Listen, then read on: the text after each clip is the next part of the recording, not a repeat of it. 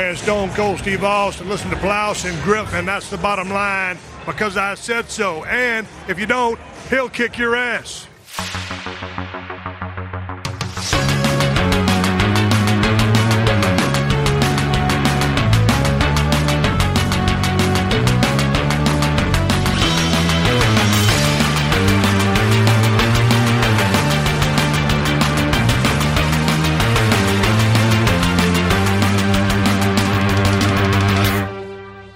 Moin Moin und hallo und herzlich willkommen. Eine weitere wunderbare Ausgabe des Plauschangriffs ist äh, angesagt. Wir haben die neue Staffel vor kurzem begonnen. Es wird wieder ausführlich geklönt, gelabert und endlich wieder nach, ich glaube, der, der Weihnachtscast war der letzte, wo wir zusammen saßen, oder? Ja, der endlos lange Weihnachtscast. Wo du vor allem, du hast den zu Ende gemacht, während ich noch in Live-Sendungen dann gesprungen bin.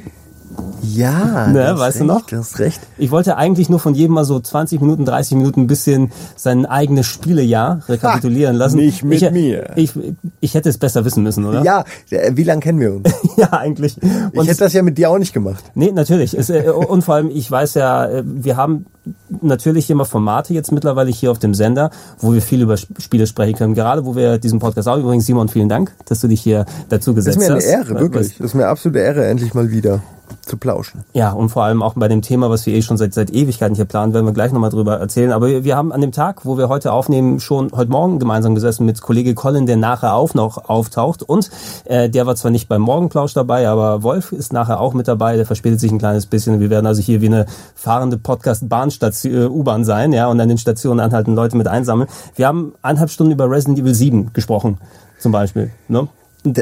Dass das überhaupt geht. Aber ja, es geht.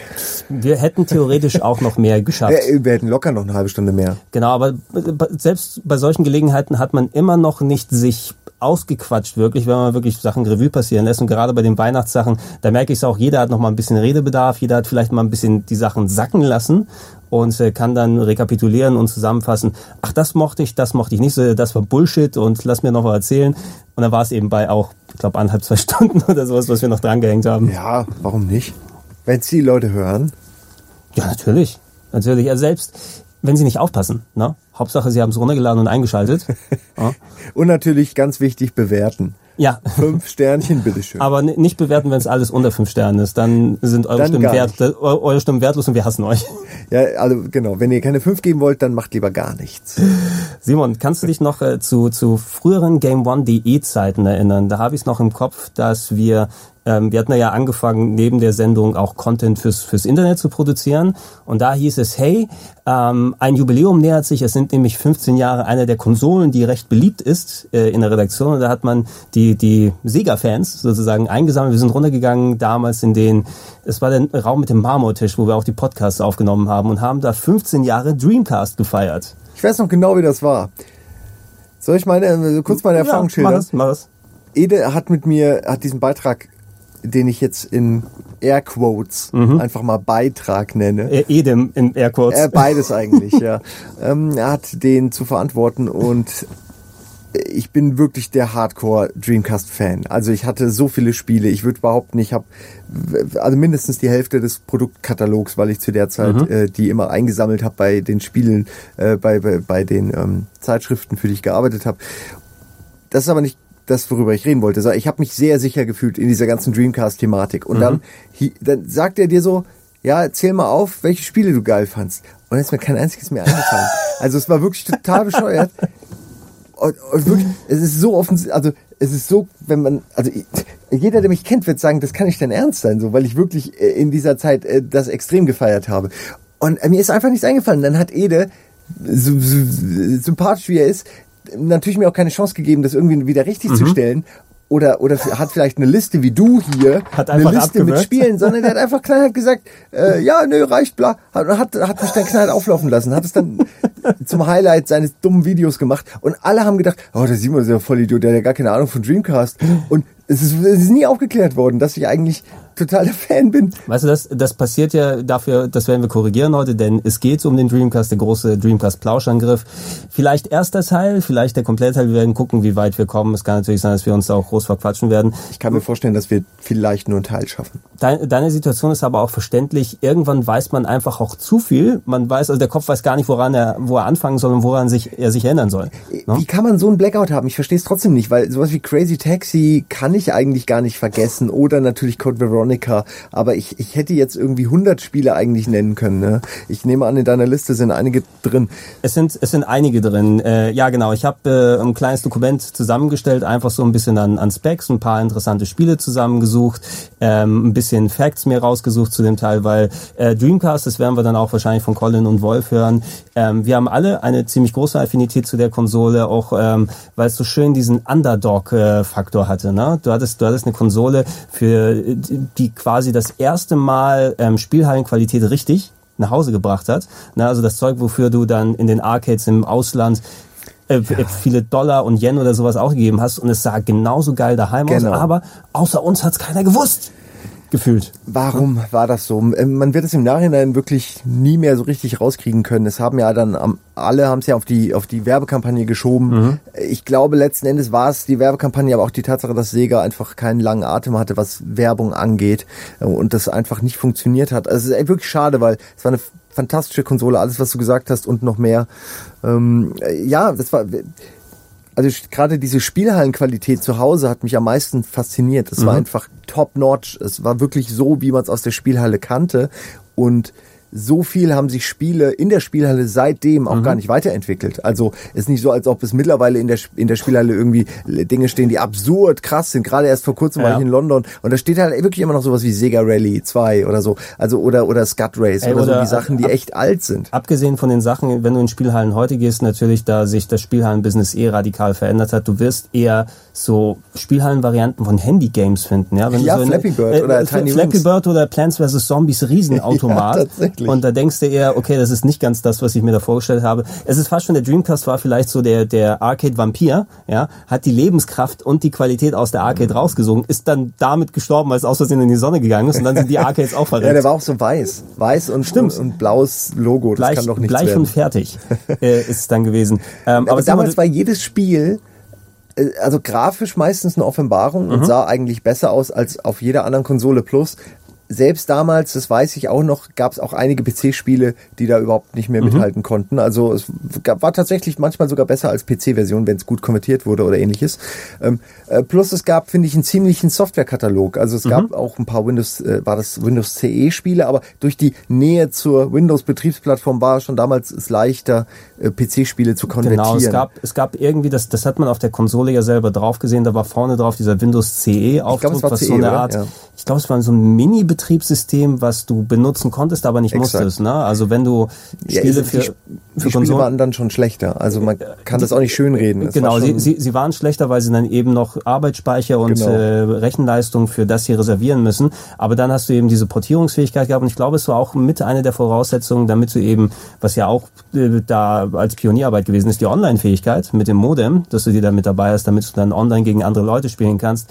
Sehr gutes Beispiel, wenn wir bei den Launch-Titel eingehen, dass manche dann nicht die 60 Frames der Arcade-Version gehalten haben, aber dafür eben andere Features dann, dann da drauf haben konnten. Wenn man überhaupt dem Dreamcast und seiner, seiner, wie gesagt, sehr umfangreichen Spielebibliothek irgendwas vorwerfen will, dann vielleicht, dass es zu viele arcadige Titel gab. Mhm. Also ich kann mich wirklich an einige Spiele erinnern, die hat man wirklich eingeworfen und nach 45 Minuten hat sich dann echt schon so die erste Müdigkeit eingestellt und viel mehr ist dann auch teilweise nicht mehr gekommen. Also mhm. äh, in dem Spiel meine ich jetzt. Dafür gab es aber einen ständigen Nachschub. Also mir fallen jetzt auch gerade die Namen nicht mehr ein, aber ich habe sehr viele von diesen, weiß ich nicht, äh, diesen, diesen äh, Koop-Prügel oder Ballerspielen. Mhm äh, wie sowas wie Die Hard Arcade oder so, mhm. so in dem Style. Ähm, ich weiß gerade nicht, Dynamite Deka. Nicht Dynamite Deka zum mhm. Beispiel, solche Oder Geschichten. Dynamite Cop, glaube ich, hieß es dann ja. am besten, ja.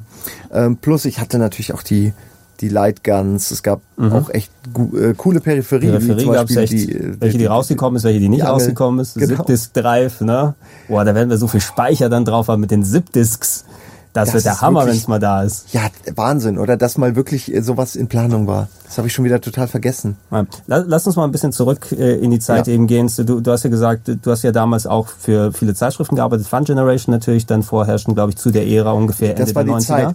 Und das Schöne war, dass die Fun Generation damals gerade mal wieder relaunched wurde und äh, war, war es die, war es die mit, dem, mit der roten äh? Nee, das war die von Robert äh, Bannert, äh, was der Grund war, warum ich unbedingt zur Fun Generation wollte, weil die so geil war. Die hat mhm. mir so gut gefallen, die hatte diesen Die war top, ja. Und also bis heute ist es wirklich mein Prototyp einer perfekten Games-Zeitschrift. Finde ich wirklich sehr, sehr gut gemacht. Ähm, nee, aber es war dann mittlerweile die übernächste Reinkarnation mhm. schon. Da war dann der letzte, der, der Chefredakteur, der nur ein Jahr zwischen Robert Bannert und äh, Marc Liebold da mhm. war. Ähm, äh, der war weg, der war plötzlich weg. Ist ja auch wurscht. Dann, dann hieß es, okay, wir müssen das Heft relaunchen. Und dann wurde es mehr zu so einem Spaßmagazin, Testmagazin mit vor allen Dingen, und da kommen wir jetzt zum, zum Ende der Geschichte, ganz vielen Spieletests. Also so mhm. ein bisschen der Idee äh, dahinter, dass man so viele Spieletests wie möglich in dieses Magazin packt. Das führt natürlich dazu, dass man auch sehr, sehr viele Spiele testet. Und mhm. das führt dazu, dass sich dann sehr viel anhäuft. Und so hatte ich wahnsinnig viele Dreamcast-Spiele innerhalb eines Jahres so angesammelt. Mhm. Ähm, und später, als dann das Lager noch der, der Fun Generation aufgelöst wurde, mehr oder weniger, äh, wollte das keiner. Und dann habe ich da auch noch welche mitgenommen. Und es war also wirklich, ich habe so viele Kisten über Kisten mit Spielen. Es ist auch ähm, eine der, der Konsolen, mit der man, glaube ich, am, am sinnigsten sammeln kann, was so, also nimm mal die Spielebibliothek von der PlayStation 1, da bist du ja in mehreren Tausenden oder bei einer PS2. Dreamcast ja. hast du natürlich auch sehr viele Hits. In der Spitze ist es auch sehr gut gewesen, hat auch einiges an Shovelware sozusagen gehabt, wo sie es dann irgendwann mal gefüllt haben mit so Third-Party, Action, Wrestling, sonst was Games, die eigentlich keiner haben will. Aber ähm, die, ist ein die, schönes Wort. Ähm, ich ich habe mal im Internet nachgeguckt, wie groß die Bibliothek war. Ich hatte mal so grob äh, einen Wert von, was hier so PAL-Games angeht, wenn du nur Europä europäische Sachen hattest, so von 300 plus. Aber insgesamt liegt die Zahl wohl bei irgendwas um 636 oder so, was offizielle Releases angeht. Und äh, seitdem sind auch noch ja wesentlich mehr so Homebrew-Sachen rausgekommen. Es werden ja immer noch Dreamcast-Spiele veröffentlicht. Ja. Ich habe hier sogar eins in der Tasche noch bei mir von 2015. Ja, ein Shooter, der, der neu gemacht wurde. Ähm, hier laut Wikipedia zumindest äh, wurde als offizielle Zahl 636 genannt davon zwei 777 Exklusivtitel, die es nur für Dreamcast gab. Also sieht man eine ziemlich hohe Zahl und nicht nur Port. Und äh, Konsolen exklusiv waren 70, also dass es nur auf Konsole, nicht auf der PlayStation 1 entsprechend welche gegeben hat. Wenn du da viel von den Zeitschriften mitgenommen hast und ähm, es muss ja nur eine Periode von zwei, drei Jahren gewesen sein, weil viel länger hat sich der Dreamcast hier ja nicht gehalten, bevor sie den Stecker gezogen haben, hast du eine gute Chance, dann relativ große und nahezu komplette Sammlung dir zusammenholen zu können. Es gibt ja nicht so viele super seltene Sachen. Ja, dazu kommt aber zu der Lebensdauer, dass man damals wenn ich mich recht erinnere, äh, schon noch so war, dass die deutsche Konsole sehr viel später rauskam als mhm. die japanische in dem Fall. Und ich hatte die japanische. Ja, fast ein Jährchen später. Fast ein Jahr. Fast ein Jahr. Also japanischer Release äh, war der 27. Sich, November 98. Das muss man sich heute wirklich mal versuchen vorzustellen. Mhm. Da kommt eine Konsole raus und die ist ein Jahr lang nicht in deinem Land verfügbar heute ist es eher unwahrscheinlich, dass sowas nochmal passiert bei weltweiten Relaunches, äh, Launches meine ich. Aber äh, ja, natürlich habe ich mir die japanische geholt und dann hatte man eine, eine furchtbare Bibliothek am Anfang nur. Ja, ich habe ich hab die hier. Da hast du genau hab, die Launch-Titel hast du das, hier. Ja, das, und das ich hatte sie alle. Das japanische Launch-Line-Up vor allem ähm, einen Titel kann ich dir aus dem Kopf sagen, July. Ja, das ist ein Text-Adventure auf Japanisch, ja. womit du echt überhaupt nichts anfangen Und es kannst. ist nicht mal ein gutes. nee. Aber man hat sich trotzdem geholt. ja, ähm, hier. warum? Also am, am, 140 Mark. Wie dumm. Also der, der Dreamcast in der, in der, japanischen Ausgabe zu erkennen, auch am formschönen äh, roten Kreisel statt dem blauen, den wir in Europa hatten, auf der Konsole drauf. Er hatte vier Launch-Titel ja, am 27. November 98. Man hatte das äh, erwähnte July. Du hattest Godzilla Generation Generations, ein Prügler hm. mit großen, ich glaube, Menüs unten. Man sah Godzilla irgendwie so leicht isometrisch, der gegen andere Monster gekämpft hat. Ja, man musste no? primär nur durch die Stadt laufen und äh, alles zerstören. Das sah ziemlich komisch aus. D der Witz, glaube ich, war, dass sie damals eine Tech-Demo veröffentlicht hatten, mhm. die sowas in der Art gezeigt hat, um hier die Power der äh, Dreamcast zu, zu demonstrieren. Und dann fanden das Leute irgendwie cool und dann haben sie daraus versucht, ein Spiel zu machen und es hat halt überhaupt nicht hingehauen. Haben wir halbwegs fertig, ja, press das auf Disk und dann Eins von diesen Spielen. Aber natürlich dank Godzilla hat sich dann doch äh, zumindest in Japan gelohnt, sowas dann im Launch rauszubringen. Aber es war leider es überhaupt kein gutes Spiel. Ja, hier auch noch die anderen beiden Pen Pen Tricelon. Ja. Oder das, das, äh, das waren die Pinguine, die gegeneinander Rennen gefahren sind? Oder ja, so? im Grunde schon. Ich, das waren im Grunde Minigames mit so einem Mario Kart-styligen ähm, drumherum. äh, nicht mal annähernd vergleichbar mit Mario Kart oder anderen guten Minispielsammlungen. Und natürlich der, der einzige Titel, der was wirklich getaucht hat, war Virtua Fighter 3TB, also Tournament Battle Virtua Fighter 3, der große Arcade-Hit von Sega was, wenn es den Titel nicht gegeben hätte, dann hätten sie eben gar nichts gehabt. Das ist so fast Switch-mäßig, ja. als ob die Switch ohne Zelda rausgekommen wäre. Das ist auch nichts. Ja, so ah, bei mir daheim hat sich aber auch so angefühlt, als hätte ich nichts, weil ich hatte alle vier Spiele und ich bin leider wirklich kein Virtual Fighter Fan. Mhm.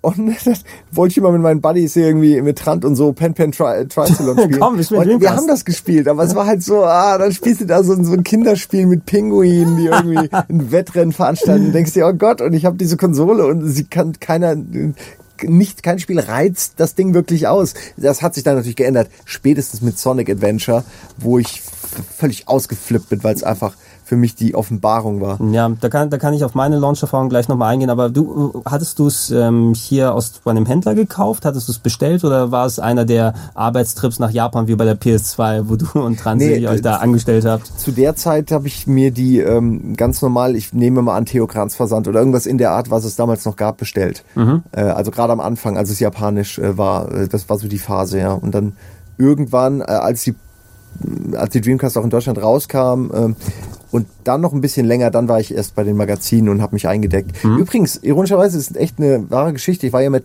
Trant in den ähm, in, in, in Tokio mhm. zum Launch der PS2. Das haben wir ja schon oft haben erzählt. Schon, und genau.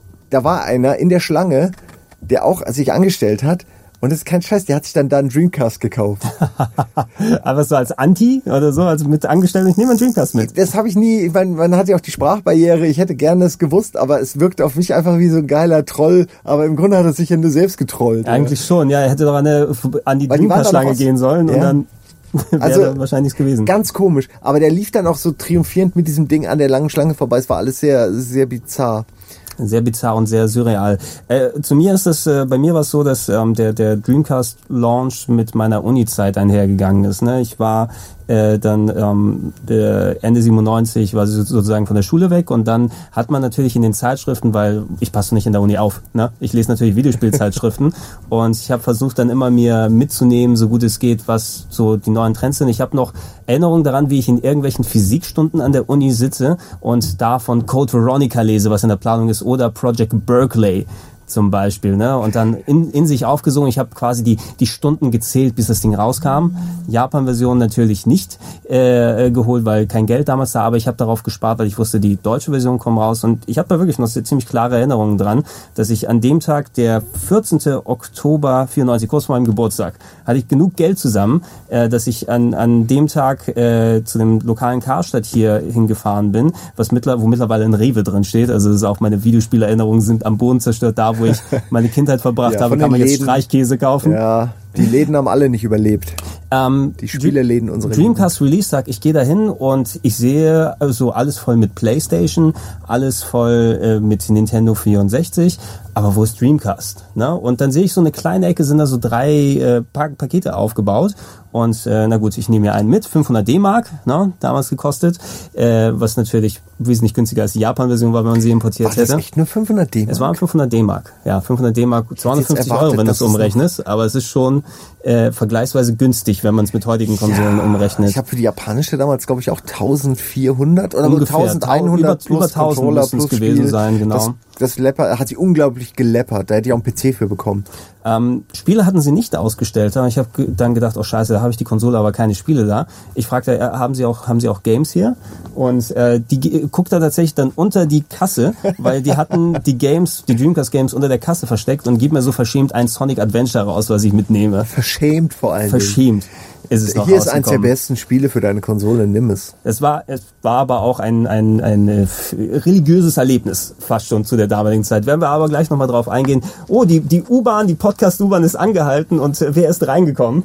Tut, tut, ist ja Haltestelle Dreamcast Podcast. Äh, Colin Gable, mein Name, ich würde gerne mitreisen. Der Haltestellen-Podcast ist da. Ja, ja, Colin, sehr schön. Kannst du das Mike mal, oder sprich mal kurz rein, damit ich mal sehen kann, ob das bei dir auch ankommt? Yo, Test 1, 2, 1, 2, Lumpen, Lumpen, Lumpenkoffer, Lumpenkoffer, 1, 2, Test, Test. Es schlägt zumindest aus, also vertraue ich darauf, das sieht dann ganz gut aus. Äh, Colin, danke, dass du dir die Zeit auch genommen hast. Wir hatten ja den, den Podcast Richtung Dreamcast hier schon ein bisschen geplant und dann äh, werden tausendfach Aufzeichnungen hier nochmal mhm. Reingeworfen. War es denn erfolgreich? Habt ihr mit Erfolg äh, weiterkommen können? Ähm, ja, aber ich darf ja nicht ins Detail gehen, weil wir haben ja, wir machen ja so ein bisschen Blogaufzeichnung und äh, das heißt, ich weiß gar nicht, wann die Folge aufgezeichnet wird, aber ich habe ein ein sehr gutes Gefühl. Und das heißt bei, bei Souls natürlich dann schon einiges. Also eine schöne Aufzeichnung liegt hinter uns. Da ja. bin ich dann gespannt, worauf es geht. Ähm, Simon und ich haben uns schon ein klein wenig darüber ausgelassen, so persönliche Anfangsgeschichten mhm. mit dem Dreamcast, bevor wir mal ins Detail gegangen sind. Ähm, für uns beide, ich als Sega-Kind sowieso eine sehr große Relevanz.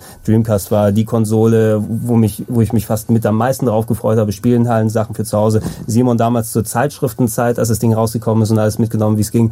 Wie sah es bei dir mit dem, mit dem Dreamcast damals aus?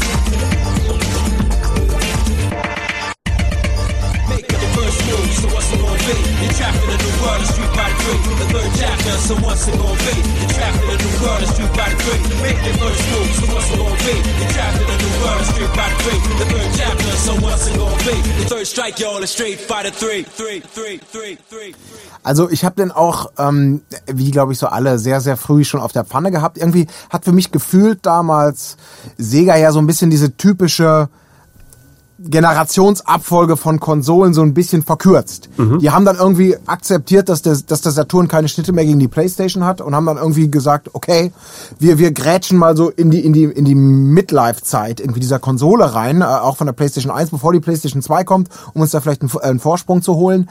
Und äh, das war natürlich eben damals mit Zeitschriften einfach immer absolut mega. Wenn da irgendwelche neuen Konsolen waren und irgendwelche geschönten Bilder und die ersten Infos und welche Spiele dann da kommen. Und da war ja, glaube ich, wenn ich mich erinnere, beim Dreamcast schon ziemlich viel bekannt, so Dinge, die da passieren sollen mhm. in ferner Zukunft.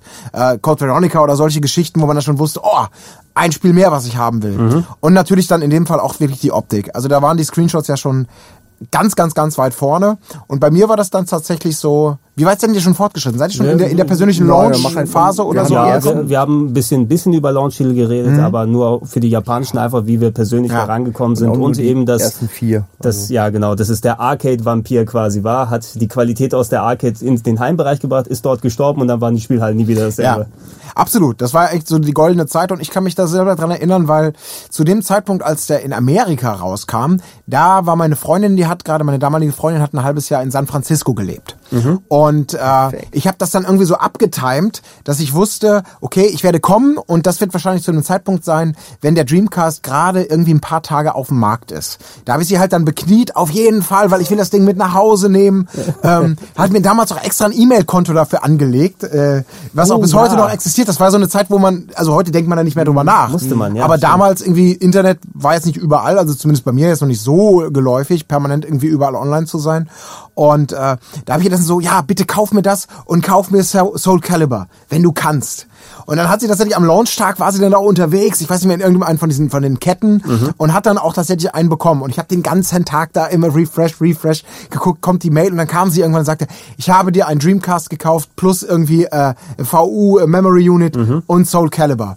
Und oh, das war dann das geil, Geilste. Das schon Soul Calibur. Oh. Ja, ey, das war der Hammer, weil ich das das ich, ich war ja nie so ein Prügelspiel-Fan, aber das war natürlich optisch das so das Showcase. Sehr, nicht nur optisch, auch spielerisch hatte das so viel Neues. Ja. Ähm, also schade eigentlich, dass die Reihe nicht so eine Würdigung wie Tekken oder ähnliches erfahren hat. Gut, Prügelspiele sind eh durch im Moment, aber Street Fighter gibt's immer noch und Soul mhm, Calibur ja. nicht mehr. Das ist unfair. Ich kann, naja gut, es, es zerrt sich ein bisschen. Ich glaube, der letzte war der Fünfer irgendwie, hat aber nie so ganz die ganz großen Sphären erreicht, weil ich weiß nicht, 3D-Prügler kompetitiv sind dann wieder von Street Fighter und den 2D ja, mit 3D-Gameplay-Prüglern. Mhm. Dann, dann aber, aber, die Mechanik der verschiedenen Waffen, die dann eine verschiedene Länge äh, und, und die Haltung, ja. die dann auch wieder was, äh, die Moves verändert hat, also die war schon, damals war die auf jeden Fall bahnbrechend. Ich meine, heute ist das wahrscheinlich nichts Neues mehr, aber ich weiß noch, wie toll ich das fand, dass die alle Waffen hatten, mhm. die in irgendeinem sinnvollen Kontext auch verwendet wurden, plus die Animationen und die Grafik und die ja. Charaktere. Und es war alles so irgendwie so episch. Das es, war so rund oh, einfach, ja. Es, es passt eigentlich, äh, finde ich sehr, sehr interessant zu sehen, weil jeder von uns hat in einer anderen Region seinen Dreamcast gekauft. Ja, äh, Simon hat den japanischen gehabt. Ich ja. habe erst zum Euro-Launch mir meinen leisten können.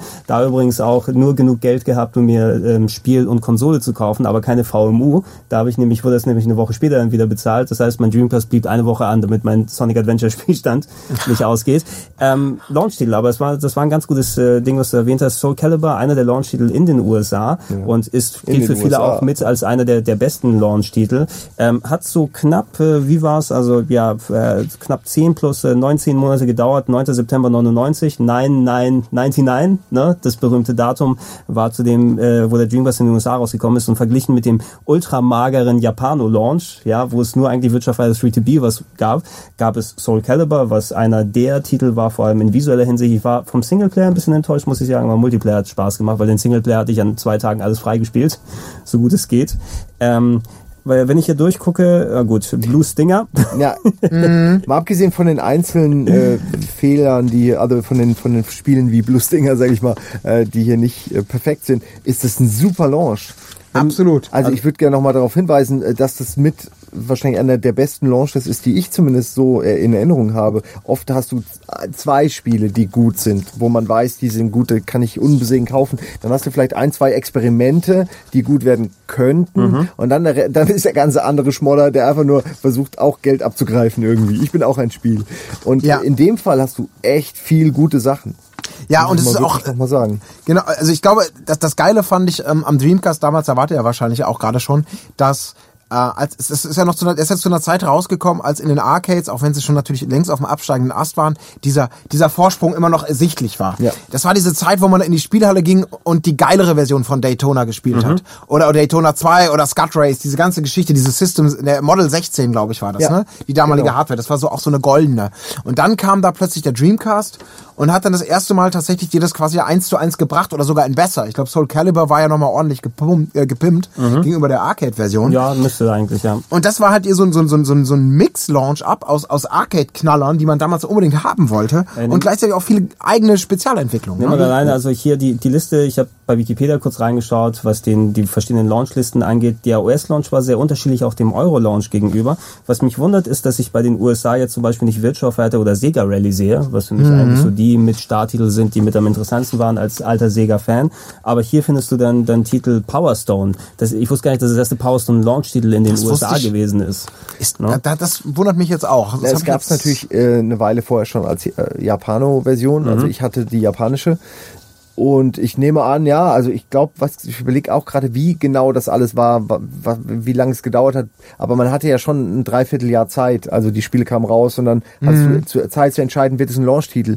Ähm, und ich, ich weiß nur, dass einige von diesen Titeln eben schon länger raus war, aber eben eben nur japanisch. Ja, Sonic Adventure zum Beispiel. Also es, es kann sein, dass einige Sachen dann eben mit dazugekommen sind. Auf jeden Fall war Vollgestoff. Für die Jump'n'Run-Fans hast du Sonic Adventure, ja, was und endlich hast du die Texte auch mal verstanden. genau nicht, nicht so gut gealtert ist, aber ich habe es geliebt damals, äh, ohne Ende. Du hast, äh, auch wenn wir inhaltlich nicht so viel darüber sagen können, aber einen, einen untoten Lightgun-Shooter Teil 2, äh, wo ich die Gun mir auch dann mal geholt hatte Ja. mit der Version entsprechend, die auch Und es super war richtig funktioniert hat. Ja. Richtig, also in seinem Genre finde ich besser noch, finde ich, als Time Crisis, wobei das, da kann man sich, da können die Meinungen wahrscheinlich auseinander, aber es ist immer noch einer der besten Shooter, Absolut. Die, die man so mit einer Plastikknarre überhaupt spielen kann. Mir fällt gar nichts Besseres ein eigentlich. Der erste Teil war dann echt, war gar nicht mal so gut und dann der, äh, der, der, zweite nächste. Teil, der war einfach Bombe. Und der war halt in der Spielhalle auch super und dann kriegst du das Ding und hast diese 1 zu 1. Ja, absolut. Das ist gut gealtert, ne? Sieht, sieht sauber zumindest aus und spielt sich halt gut. Es war auch eine Sache, wir können ja auch mal ein bisschen auf die Technik dann nochmal gleich eingehen. Das Tolle am Dreamcast ist es gewesen, mit Ausnahme, dass ich den Lüfter viel, viel, viel zu laut fand, ja, und dass die Batterien der, der V-Boost sehr schnell leer gegangen sind. Das ist das typische,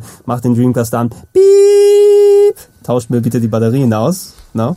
Kann sich jeder noch dran erinnern, der einen Dreamcast hatte. Ich hatte übrigens diesen grünen Godzilla VMU, den japanischen. ist der was Oh, den- wert? Ich habe den immer noch. Muss mal checken, ob da noch, noch was Spezielles Ich oben Der wäre. liegt ja doch irgendwo voller rum, oder? Oder? Ja, der- der, liegt oben wirklich irgendwo rum in der, Tüte, in der Plastiktüte. in der, Tü in der Tüte entsprechen. Aber der, der Dreamcast selbst hatte ähm, von den Anschlussmöglichkeiten her, hatte eben nicht nur, dass du mit SCART RGB Sachen anschließen kannst. Und damals war ich auch sehr erpicht darauf, alle meine Konsolen schön mit SCART und RGB anzuschließen für das bestmögliche Bild. Er hatte aber auch einen VGA-Anschluss. Ja, das heißt, ich hatte die VGA-Box, Leute. Ja. Es Ich war auch. so geil, wie man dachte. Und übrigens, und da, jetzt bin ich, jetzt bin ich offiziell der König hier, ja. Weil Wa- das ab, hattet, ich ihr, das hattet ihr nicht. Das, Na, sorry, das warte, hattet ihr okay. nicht. Okay. Ich hatte, ich- was waren es, 81 Zentimeter Röhrenfernseher 16 zu 9 mit VGA. Alter. Hattest du? So. Ich hatte auch einen. Ich hatte wirklich auch Ach, einen. fuck, das konnte man nachrüsten bei so einer Grundig-Serie. Nee, ich- ja, und das, das und das, ja habe ich dann gemacht und habe gedacht, okay, geil. Und das war, das war das Bestmögliche. Es war lästig Genau. mit dem Ton und alles dann an die Anlage wieder extra. Das war wie ein großer Monitor Ja. einfach, wie ein Computermonitor. Und ich hatte, ich hatte zwar mit diesen Sony KV irgendwas, das war so der, der erste mit einer ganz flachen, so bevor es Flatscreens gab, war, war die, war die Bildröhre ganz flach mit ganz viel Glas und super schwer. Und dadurch hat es noch mehr diesen Effekt gehabt, Aha. dass man einen riesigen Computerbildschirm vor sich hat. Wahnsinn, man konnte Das jeden Pixel aus. sehen. Ja, Ich, absolut. ich, kann mich, ich kann mich auch ganz gut Das erinnern. geil. Das hat wirklich, und das, das ist für mich Teil der, der, äh, der Legende Dreamcast, weil ich habe das nur so gespielt. Und immer wenn Leute kamen, die auch eine hatten, haben die das bewundert, wie krass das Ja, aussehen natürlich. Du hast, du hast einen großen Fernseher und ein super scharfes Ja. Bild, vor allem auch, weil die, die technische Qualität der Konsole eben auch nichts Vergleichbares hatte. Wenn ich hier auf die, auf die Specs mal drauf gucke, der Prozessor brandschnelle äh, 200 Megahertz. Ja. Es gab 16 Megabyte Speicher mit drin und auf den sogenannten GD-ROMs, ja, hat ein Oh. Gigabyte draufgepasst, diese Spezialdisks, Mhm. ne, die äh, dementsprechend noch kopiergeschützt, ich mache mal Anführungsstriche in die Luft, dann waren, äh, bevor Leute herausgefunden haben mit dem Kabel, wie man die auslesen kann. Mit dem, mit dem sagen, inneren Ring und dem äußeren. Wurde ne? sehr viel Raubkopiert. In, in, irgendwann, Ja, als, als dann die, die ganzen ähm, hier äh, CD-Brenner salonfähig wurden und man herausgefunden hat, oh, du brauchst nur ein Datenkabel anschließen und dann wurde alles, es hat sich alles im Internet befunden, aber es war, zumindest sollte es sicherer sein als Playstation, dass du die nicht einfach so reinpacken kannst, sondern noch diese Datenkabel dementsprechend brauchst. Hat aber auch für mehr Platz auf den Disk gesorgt, weil eine normale Disk hat ja so von zwischen 700 und 800 und hier konntest du die Gigabytes äh, mit drauf tun. Ähm, hattest dazu noch als Speichermöglichkeit die sogenannten VMS oder VMU, dann wie es in Europa hieß, was dann quasi ein, ein Gameboy mit Disk, äh, mit, mit äh, Entschuldigung, mit ähm, Display gewesen ist. Ja, äh, Gameboy würde ich jetzt nicht sagen. ja, es ist Hand, ein Handset, eine eine LCD. Version vom Ein Game. Ein, ein, Game, ein Game ja, Watch war's, ja. ne? Ein Game Watch, wo du dann äh, Anzeigen drauf machen kannst oder die die Chaos habe ich bei Sonic Adventures da, damit dann gefüttert, Ah, ne? ja, wo man rumgelaufen ist und dann sein Tamagotchi dann quasi Stimmt. dabei hatte. Das ist Also- das Einzige, glaube ich, was, wo ich das mal aktiv genutzt habe. Weil ich dachte, oh, das könnte, ist eine witzige Idee, aber das war's dann auch. Und da- Entsprechend, genau. ja. Die, die, die Slots an dem Controller dran, wo du das reintun kannst mit dem Display durch, wo du auch das Rumble Pack mit dazu packen kannst. Ich weiß nicht, gab es sonst irgendwie so Anschlüsse für dann, also außer Rumble Pack und VMU, was man oben ran machen kann? Da war, war dann noch Ja, was? doch, natürlich Ja, doch, bei, äh, bei äh, mit dem, genau, das Mikro bei Ah, das Siemens. Das Siemens Mikro. Genau. Ja, damit man mit Leonard, Leonard Nimoy sprechen kann. Ja. Du, du dummer kleiner Fisch.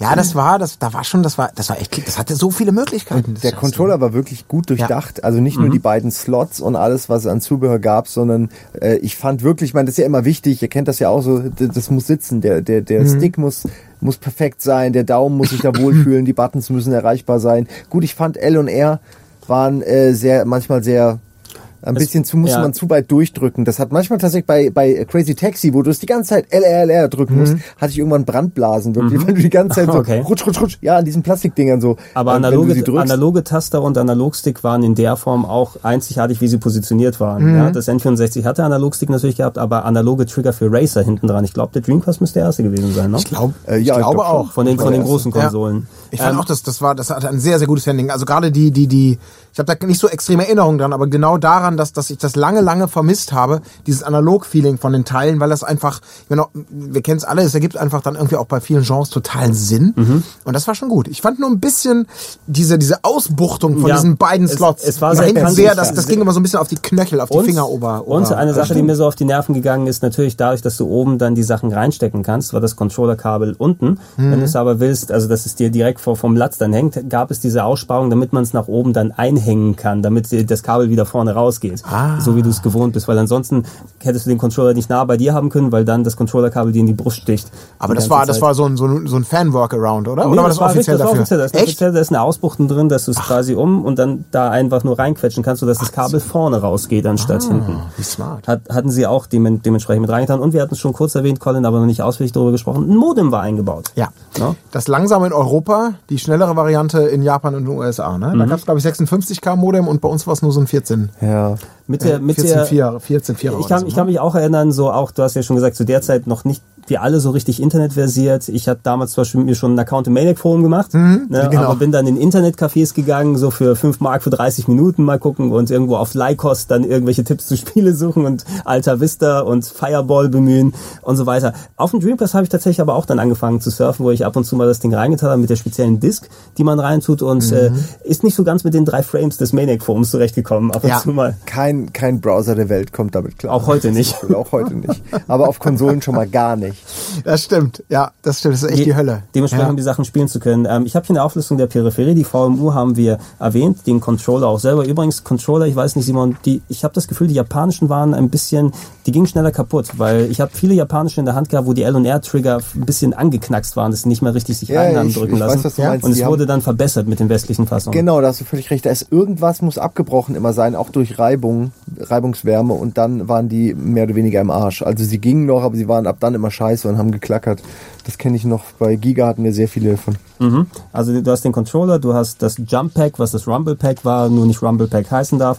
Der äh, Fighting Controller steht hier Japan only, aber ich glaube, damit ist nicht der Arcade Stick gemeint, weil den Arcade Stick hatte ich, der mit den grünen Den- ja. Tasten, schön um die ganzen Capcom und den anderen guter zu spielen. Der super war der Stick. Ja, wo ich auch äh, noch diverse äh, Maniac Forum in Bonn Besuche im habe, wo wir alle mit Sticks dann drumherum waren und Garou gespielt haben. Ach, wie schön. gegenseitig, ja. Und äh, selbst Leute Adapter vorne dran hatten, um den Dreamcast Stick auf anderen Geräten zu benutzen, weil er so gut war haben sie dann gerne, gerne verwendet. Das weiß ich Ja, noch damals gegen, die, Forumstreffen, gegen kennt die, die, die, die ganze Klientel aus dem Hard Edge Forum, die dazugekommen ist. Ach, dann entsprechend ihre Sachen dann hatte. Gucke mal da, die Ja. Bahn hat Hey. hey. Ich wollte eigentlich heimlich von hinten die Glatze küssen. Ma- oh, das ist weniger heimlich, aber umso Aber umso- stachelig. ja. Hallo. Gucke mal da. Ähm, wenn wir weitergehen, der Arcade Stick, die VMU, der ähm, Angelcontroller natürlich. Wie viele Spiele? Eins gab's dafür, Ja. oder? Sega Base Fishing. Sega ich, ne? Base Fishing. Oder du konntest Soul Calibur durchspielen, je nachdem, wenn du es vernünftig eingerichtet und eingestellt hast. Ähm, das Keyboard, was ich mir gekauft habe. Oh, jetzt kommen wieder Oh, für Typing of the Dead oder was? für Typing of the Dead oder äh, für Phantasy Star Online habe ich es mir gekauft. Natürlich, stimmt, dafür hat man sich's geholt. Ja, ein Kumpel von mir hat es auch dafür geholt. Die haben das, der Trant und Co., die haben das stundenlang, äh, tagelang, was sage ich, äh, eigentlich eher monatelang gespielt. So, die, die Typing U-Bahn- of the Dead. Nein, nicht Typing Ah, of the Fantasy Dead, ich meinte. Fantasy Ah, Online. okay. Die podcast Nee, nee, hat hab- wieder angehalten, ja, und Ja. äh, Chuchu, wer ist denn zugestiegen, wenn wir auf die Glatze draufkristalt? Ach, endlich komme ich auch mal zu Wort. Ich warte nur darauf, dass ich endlich mal einsteigen kann. Wir wollten nicht nur ansprechen, Wolf, oder? Ja, ja, hallo, äh, lieber äh, Podcast-Zuhörer und natürlich auch die Zuhörerin. Ich weiß überhaupt nicht, wo ihr gerade seid. Ich bin echt mitten in die Aufnahme geplatzt. Ihr müsst mich ins Bild setzen. Äh, Der Schaffner ist gerade vorbeigekommen und hat geprüft, was wir hier Ah. an, anstellen. Ähm, ja, hier zu deiner Referenz noch ein paar äh, Sachen zu, äh, zum Dreamcast erstmal, Wolf, bevor wir dich weiter unterrichten. Vielen Dank, ne, dass du die Zeit genommen hast, vorbeikommen bist. Ja, gerne, Ich wollte gerne. eh dich schon seit tausend Jahren wieder hier dazu holen, aber der Schröck kommt nicht in die Pötte für unsere schönen Filmcasts. Ja, das äh, kennen wir ja. Wann hatten wir vorgenommen, mal über äh, so ein gewisses äh, Övre eines, eines großen Filmmeisters zu sprechen? Vor drei Jahren? Ey, mindestens. Ja, das mindestens. ist, das ist echt schlimm. Ge geht es weiter darum, aber wenn der Schröck nicht kann, machen wir ohne den Schröck Sachen. Ey, natürlich, ja. So ist es genau, dementsprechend. ganz Aber genau. schön, dass du dir die Zeit genommen Na hast, klar. äh, auch du. Und ähm, wenn es um den Dreamcast geht, ähm, du warst ja auch mit dabei damals, als äh, Simon und ich und, und Ede äh, zu Game One-Zeiten noch das schöne 15 Jahre Dreamcast-Video oder so gemacht haben. Ich erinnere mich ganz dunkel. Ganz Wirklich, dunkel, Ohne Scheiß, ne? ich habe auf dem Weg hierher überlegt, sag mal, ey, es gab doch schon mal so einen Plauschangriff zum, zum Dreamcast oder habe ich jetzt irgendwie Hirnschwund, Hirnfäule? Das ist wirklich schlimm, wenn mir Leute erzählen so im Nachhinein, dass sie jetzt noch irgendwie alte Plausch, Plauschangriffe zu irgendwelchen Themen hören und dann fällt mir sie, dass ein stimmt. Stimmt, dazu haben wir mal einen gemacht. Alter, das ist ja ewig her. Da haben und wir sowas da- beim Dreamcast gerade auch. Ja, es, es hat das Gefühl, als ob es was ist, was wir gemacht haben. Aber wahrscheinlich, wenn du kumuliert alle Gespräche nimmst, die wir so über den Dreamcast hatten, Dann dann auf kommst du, kommst du damit auch schon ungefähr auf Podcast. Kannst du das Mikro ein bisschen näher zu dir ranziehen? Ja, ich, äh. Mach, mach, mach es für dich mal so bequem, dass es einigermaßen warte, passt. warte. Ja, ne, alles, alles Zieh fein. mal am Lümmel hier. Komm, jetzt zieh mal raus. Ah. Boah, der Lümmel, der ist aber Ist, prächtiger, als ich es gedacht hätte. Kann, ja, Ähm, ja, so ist gut. Wir, wir haben, Wolf, hauptsächlich unsere persönliche Geschichte erstmal ein bisschen so, wie wir an unsere Dreamcast da rangekommen sind, äh, dann gesagt. Ähm, wie, wie sah dein erster Zugang Richtung Dreamcast aus? Hast du mit der Arbeit damit zu tun gehabt oder hast du die Arbeit vernachlässigt, um dir den Dreamcast irgendwo aus dem Geschäft rauszuzerren und zu Ähm, nö, also mit der Arbeit hatte der Dreamcast tatsächlich nichts zu tun. Ich habe mir den sofort gekauft, weil ich von jeher äh, großer Sega-Fan war. Also es hat damals, ich glaube auch darüber haben wir uns tatsächlich schon mal unterhalten. Mhm. Es hat ähm, bei mir mit dem Master-System angefangen und das Mega Drive war dann meine ganz große Liebe. Mhm. Das war so irgendwie, also wenn man eine Konsole hätte heiraten können, dann wäre es wahrscheinlich damals das Mega Drive gewesen. Und seitdem hatte Sega bei mir eigentlich irgendwie immer ein Stein im Brett. Also ich fand äh, natürlich, das auch die Version, irgendwie, äh, die, die Historie von denen, die schwankte. Nicht alles war super und die haben sich wirklich viele Patzer geleistet. Letztendlich ist die ganze Sega-Geschichte jetzt auch nicht so schön geendet, marktwirtschaftlich gesehen. Aber generell war ich irgendwie immer Sega-Fan und ich muss auch rückblickend sagen, äh, Dreamcast war einfach echt eine, eine geile Kiste. Also klar, im Nachhinein irgendwie war vielleicht auch da nicht alles so smart oder nicht alles so ausgearbeitet, wie auf dem Papier vielleicht sich alles mal hervorragend las. Mhm. Aber ich als Spieler, ich war mit den Dingen äh, zufrieden. Ich denke, wir werden ja auch noch auf den einen oder anderen Titel zu sprechen kommen. Du hast ja ja. eine Liste von 9000 Titeln uns ausgedruckt gegeben. Naja, es gibt se- 600 plus Titel. gibt's, Okay. Ich habe hab sie hier nicht alle aufgeschrieben, aber natürlich, wenn man bedenkt hier, ähm, ich glaube, du, äh, Wolf, Simon und ich, wir haben uns ja alleine über Shenmue auch schon zwei Stunden unterhalten. Ne? Das werden wir in dem Maße hier nicht machen, aber wir können das jetzt natürlich so breit ziehen, wie wir, äh, wie wir schauen. Wenn es sich anbietet, dass wir noch einen Teil machen, machen wir den, aber wir gucken mal einfach, wie sich das dann Ja. heute heute entwickelt. Ähm, du hast es ganz schön zusammengefasst, Wolf, auch. Das ist bei uns allen so ein bisschen ähnlich. Der Dreamcast eben hat durch Qualität und auch gute Spiele in der Quantität dann, dann überrascht. Und es war wie so eine, so eine kurze, aufflammende Sommerliebe. Er war nicht lang da, ne? aber man erinnert sich noch gern dran zurück. Ja, Ja, also ja. Die, die, die zwei Jährchen, die er durchgehalten hat ungefähr. Ja, ich muss gerade noch mal, ich muss mir wurde gerade ein bisschen mulmig, weil jetzt, nein, wenn man wirklich überlegt, du hast es vorhin gefragt, was ist eigentlich passiert? Warum haben die es nicht geschafft? Wir haben eben gerade die die Launchliste im US äh, beim US-Launch uns angeguckt, wo wirklich nur geile Sachen auch zum Teil dabei sind. Wir, jetzt lese ich hier, dass das Ding 200 Dollar gekostet hat beim Release. Kann das überhaupt sein? 200 Dollar. Und es hat Also geschenkt nicht, quasi. Es hat nicht funktioniert. Wie viel Pech kann man haben, dass das nicht funktioniert? Ich verstehe es nicht. Ja. Es ist fast es ist ein unfair, eine unglaubliche Unfairness in der Welt, wenn, wenn Sega 2001 dann wirklich aufgeben musste, obwohl sie alles richtig gemacht haben. Irgendwie. Ja, das ist ja immer ganz spannend. Also die, die Suche danach, warum hat es mit dem Dreamcast nicht geklappt? Das ist so eine, eine, eine Geschichte, da gibt es ja viele, viele Facetten. Ein paar Geschichten haben, werden sicherlich auch einen, einen, einen, äh, einen großen Anteil haben. Also immer gern, gern wird ja wieder kolportiert, dass, dass man damals eine viel zu progressive Marketingkampagne gefahren habe, die, die nur so auf Lifestyle-Elemente und coole Leute in irgendwelchen verrückten Situationen zeigt, aber kein Schwein weiß, worum es überhaupt geht, nämlich um, um, um Spiele, geschweige denn, dass man mit den, mit den, mit den Pfunden, die das Ding mitbrachte, nämlich geile Optik, die einfach jedem Laien äh, der im, im Kaufhaus PlayStation 1 versus Dreamcast sehen würde, da würde jeder Laie merken, dass wir hier einen absoluten Generationsunterschied haben. Diesen Bonus konnten sie irgendwie nicht ausspielen. Also, aber wahrscheinlich ist es dann doch deutlich mehr als nur schlechte Anzeigen, Kampagnen äh, und und äh, mangelnde Kaufhausunterstützung. Es, es zeigt aber auch ein bisschen so Sachen, die uns total offensichtlich sind, wie um wie viel besser der Dreamcast einfach verglichen mit der PlayStation und dem N64 ausgeschaut hat. Manche Leute schert das wirklich wenig und ich kann mich auch erinnern, dass viele eben einfach, weil Sony auch der, äh, schön geschürt hat während der Zeit, ja, die PlayStation 2, wenn sie kommt, die wird alles wegbrechen und sie wird DVD mit dabei haben zum Angucken, dass viele Leute aus meinem Umfeld dann auch bewusst, die eben PlayStation 1 Fans gewesen sind. Und ich als armer Sega-Pimp musste mich dann da immer zurückhalten, äh, dass sie gesagt haben, nee, da warte ich und, und Sega, ey, der Saturn war ja auch eh scheiße und alles. Und irgendwie konnten sie diese, diese, diesen Grundtenor nicht umdrehen. Wirklich. Bisschen Ja, Gefühl, ne? ich glaube auch, also tatsächlich, da sieht man mal wieder leider, wie wichtig äh, ein starkes Marketing ist. Weil wenn ich so zurückblicke, du hast gerade selbst gesagt, Colin, irgendwie so im Vergleich zu der PS1 rein technisch waren das einfach irgendwie Welten, die dazwischen lagen. Aber ich glaube, dass die, dass Sony und die PlayStation sehr früh äh, es clevererweise gemacht ha äh, geschafft haben, sich selber ein Image zu verpassen. Also, weiß ich, wenn ich so an die frühen PlayStation-Tage denke, dann denke ich irgendwie, weiß ich, wirklich, ich denke an Wipeout, an Red Bull, alles ist so ein bisschen so 90er Jahre edgy, so weißt du, so der, der, der das kleine Kind, was im Keller gezockt hat, wird langsam zum Teenie, kriegt so eine rebellische, ach, fuck, fuck you all Attitüde und das hat Sony ganz gut bedient. Auf der anderen Seite, Seite hatten wir Nintendo, die so für das äh, familiengerechte Entertainment standen, das war irgendwie immer eine sichere Bank. Mario-Spiele, also müssen wir qualitativ nicht drüber reden, wofür Nintendo steht. Und Sega saß irgendwie so dazwischen und keiner wusste so ganz genau, wofür die eigentlich stehen. Wohingegen, wie du selbst gesagt hast, Gregor, so als Spieler wusstest du ganz genau, wofür Sega steht, nämlich für, zumindest im Fall von Dreamcast, für echt ein geiles Line-Up. Es gab eine Menge wirklich, wirklich geiler Spiele. Und auch die Kiste war ja super. Aber so dem, dem, ja, dem, dem Klischee-Papi, der durch Saturn geht und vielleicht für seinen Neffen oder Sohn irgendwie eine Kiste mitbringen soll, ähm, der wird jetzt vielleicht nicht unbedingt zum, zum Dreamcast grei- greifen, weil er Sony und Playstation als Marke vielleicht viel präsenter hat. Ja. Was, Ja. was, was auch eine, eine Geschichte für die Army speziell gewesen ist, weil da waren sie ja nochmal extra aggressiver hier. 200 Dollar, wir haben hier 500 D-Mark bezahlt, was um einiges nochmal mehr gewesen ist. Und der europäische Markt war nie so super wichtig für die, aber wir haben natürlich das trotzdem mitgenommen. Ähm, Sportspiele waren ja sehr wichtig dafür. Und EA zum Beispiel als der Sportspiel Primus hat ja nie für den Dreamcast dann produziert. Wobei dann, du hattest trotzdem hier das Visual Concepts, hatten die für, hatten die für Sega das entwickelt damals, die 2K Games? Oder die sind ja mittlerweile bei anderswo gelandet. Aber NBA 2K und äh, NFL 2K, das waren so die großen Dinger, was eigentlich spielerisch richtig gut gezogen hätte. Trotzdem, es ist nicht der Madden-Name drauf, es sind nicht die anderen großen Lizenzen drauf. Das heißt, äh, es kommt auch nicht dann wirklich an. Und wenn es bei den Sportspielen bei den Amis nicht klappt, dann klappt einfach nicht. War das denn bei, ich erinnere mich da nur dunkel dran an, dass EA irgendwann mal, ich glaube, das war im Zuge des Dreamcasts, die hatten doch mal so eine Art Marschroute vorgegeben. Wenn, wenn irgendwie, wenn es Sega schafft, innerhalb von dem und dem Zeitraum so und so viele Konsolen zu verkaufen, dann würde man wieder auf den Sega-Zug aufspringen und für die entwickeln.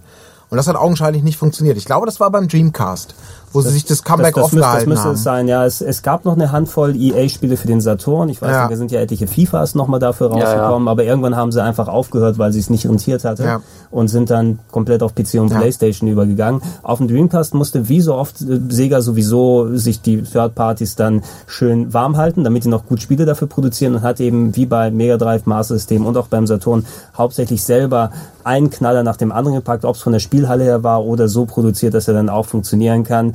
Ähm, wir greifen da ja eh vorweg, aber wir werden durch die Genres hier und da mal ein bisschen durchgehen. Also so, ich hatte so viele Magic Moments, wo ich Spiele auf dem Dreamcast eingeschaltet habe und da hat es mich von Sekunde eins gepackt. Ja, ja, ja, ja, ja. Ja, ja. Ja, du, du hast diese, die, Der Song fucking, fehlt übrigens im Remake. Ja, das ist so schlecht. das ist Wirklich, so das ist so schlecht. Ganze Erinnerung zerstört. Das ist eine der frühesten Erinnerungen an Giga, die ich so habe. Weil irgendwie, als ich zu Giga kam, äh, war, glaube Oh ich, ja. Anfang 2002, Ende 2001 oder so, da war das irgendwie das heiße Ding. Und gerade du, Simon, du hast das irgendwie sehr, sehr oft gespielt. So vor ja der Show, während der Song Show, nach der Show. irgendwie. Und ich habe das wirklich noch sehr, sehr im Ohr, das Ding. Ja. Ja. Für die Leute, Crazy die, Taxi. die, die nicht Bescheid wissen, genau, Crazy Taxi Ja. und einfach auch dieses fantastische Intro zu jedem Beat von Generic äh, Offspring Song 1, 2 und 3 und Generic Bad Religion Song 1, Ja, 2, aber 3, ehrlich. die im Soundtrack drin waren. Hat perfekt draufgepasst. Taxifahren, aber mit einem Arcade-Twist mit dazu gepackt. Ähm, das sind so Sachen, die ich da mitgenommen eingeschaltet habe und dann wusste ich, dieses Ding hat mich. Ja. Ähm, wir können ja mal kurz darauf hingehen, wenn wir durch die ganzen Genres durchschauen. Du hast ein recht buntes Angebot in fast jedem Genre Sport ein bisschen unterrepräsentiert, hatten eine Handvoll Sachen. Ähm, wir könnten mal, wenn du hier schon bist, Wolf, wir können mal auf Horror eingehen. No? Auf was? Auf Horrorspiele. Oh, Weil Horror, Horrorspiele sind eine der großen Stärken, fand ich. Jetzt hört man, jetzt hört man allgemeines Geraschel und Geblätter überall, ja. Was? Wir haben natürlich, wir haben natürlich alles auswendig parat hier. Irgendwas nachschauen. Science-Fiction-Spiele, Fantasy-Spiele, Wildwest-Spiele. natürlich äh, Horror. passend direkt hinter Musik. Direkt hinter Musik, ja. Äh, manche, manche der Musikauswahlen waren auch schon Horror. Wenn man denkt, was mit dabei gewesen ist. Aber so Alter, du hast Echo the, Echo the Dolphin. Das das, ist natürlich das hat einen Grund, warum es da ist. Weil für mich ist es das, Das größte Horrorspiel aller Zeiten. Das- Echo the das Ende, Dolphin. oder was? Alles. Ja, okay. ich hab, ich Das war ne, schon echt bedrückend. Ich habe eine fucking Panik gehabt allein. Ich, ich bin nicht über den zweiten Level hinweggekommen. Ja, wo ich mit dem Ja. Delfin irgendwie dann äh, durchs trübe Wasser schwimme und da kommt ein riesiger Wal von der Seite. Ich habe das Ding ausgemacht und bin rausgegangen aus dem, aus dem Haus. Ey, dieser gottverfluchte Delfin, der hat mich schon auf dem Mega Drive verarscht. Ich dachte nämlich schon auf dem Mega Drive, das ist so ein, so ein nettes, wie zwischendurch Spielchen, auch so ein Delfin, schwimmst da rum, Grafik ist schön, wird was zur Entspannung sein. Und dann ist es so hammerhart. Also ich glaube tatsächlich, wie bei dir, ich bin vielleicht in Level 2 oder 3. Also da war es dann für mich vorbei auf Mega Drive schon. Deswegen habe ich auf dem Dreamcast davon völlig Ey, auch die, die. Mega Drive Echo kann mich mal. Ich, also ich weiß nicht, Echo Ja. war natürlich hier so dieses atmosphärische Delfin wird von seiner von seinem Schwarm getrennt und müssen ihn wieder dann finden. Sidescroller, sehr schön, atmosphärische Musik. In 3D-Optik auf dem Dreamcast umgesetzt, neu gemacht, aber eben, ich weiß nicht, ich habe wirklich Probleme mit solchen Szenen in Spielen. Also da kannst du mir Survival-Horror oder Weltraum-Action oder sonst was da bringen, aber schmeiß mich unter das Wasser und da kommt so ein großer Hai hinterher. Ich habe auch bei GTA 5 super Panik gehabt, wenn ich da abgestürzt bin im Wasser und dieser fucking Hai von hinten kommt und dich dann angeht. Absu würde ich dich gerne schauen. Ja, ohne Scheiß. Das, das, das, Genau deshalb deshalb ist es hier vielleicht mit reingerutscht. Ja, ich gebe es zu, Echo the Dolphin könnte man auch anders so reinpacken. Aber alleine, wenn man sich das andere Line-Up anguckt, ähm, Resident Evil Code Veronica, no? Ähm, war einer der ersten Titel, die ich gesehen habe auf dem Dreamcast. Wir haben, also äh, Colin, Simon und ich haben Wolf vorhin schon ein bisschen über Resident Evil gesprochen, wo wir was anderes aufgenommen haben. Ist nicht ganz so gut gealtert gefühlt, weil wir es nochmal gespielt hatten vor einiger Zeit. Aber natürlich damals war schon ein Brecher. Ja. no? Genau. Plus, ich meine, Remake oder es ist in dem Sinne nur die PC-Version von 2 und 3 äh, mit ein bisschen geilere Optik, was die Charaktere angeht und so, das war auch schon toll. Ja. Also es gab einfach, es gab gute Horrorspiele für den äh, Ich glaube, Resident Dreamcast. Außer Blue Stinger vielleicht und Carrier. Na, Und noch ein paar andere ja, aus der D2 Liste. war sehr strange. Ja. Ja, Ey, aber die, Das die zu, also da lasse ich auch nicht so viel drauf kommen. Es ist eins der absurdesten Horrorerlebnisse. Also, also sehr zusammen mit Überlebenssimulation, wo du irgendwie in der Winterlandschaft Hasen wegschießen musst, während äh, mutierte Kinder vor deinen Augen schmelzen und äh, du äh, gegen eine riesige mechanische Vagina kämpfst irgendwann mal. Das war die zwei. Ja, auch die, genau, es hatte was sehr Fallisches auch die diese. Nein, es gab diese komischen Gegner, die die so eine weiß nicht, so eine Möhre in den Mund geschoben haben. Ja, ja, dem- das war, das war ge gecuttet in der Westversion, ne? wo in der japanischen Version noch schön die Tentakel tentakelt haben. War es ein Tentakel, ja, auf jeden Aber das, Fall. das kam aber doch nie in Europa raus, oder? Äh, nee, ich habe die US-Version Nee. habe ich daheim. US- und Japan-Version ist rausgekommen. Europa leider nicht dementsprechend Kam gewesen. Stinger raus im Deutschen? Äh, ja, Ja. Blue Stinger gab Aber das ist auch nicht weniger blöd eigentlich. Hat jemand von euch durchgespielt? Nee. Ja, ich ja. Nee. Natürlich. Ich wollt's hab's- unbedingt, Ich habe es aber- durchgezockt. Also ja. aber, aber erst vor ein paar Jahren, wo ich einfach nochmal durch meine Sammlung gegangen bin und irgendwie schlechte Horrorspiele haben eine Faszination, üben die auf mich aus. Ne? Du weißt, sie werden dich quälen, du weißt, du wirst dumm durch Korridore ohne Ende laufen, aber diese, diese minder bemittelten Versuche, Stimmung und Horror zu erzeugen. Ne? Bei Blue Stinger mit der Weihnachtsmusik, die Wollte hier sagen, haben rumdongelt. Sie es überhaupt versucht mit Weihnachtsmusik Ich und klimpernden. Münzen, sobald du ein Monster erledigst? Und das Ey, ist wirklich Das war ja schon Ey, wenn- sehr wenn so du- Teenie-esque, ne? Ja, du hast Weihnachtsmusik und äh, erledigst äh, mutierte Monster mit Roundhouse-Kicks mit deinem Typen. Also ist auch nicht alles. Okay, es hat quasi Resident Evil 4 aber schon vorweggenommen. Ja. Wobei, das war natürlich auch nicht mehr gruselig so. Das hatte, hatte dann andere Qualitäten.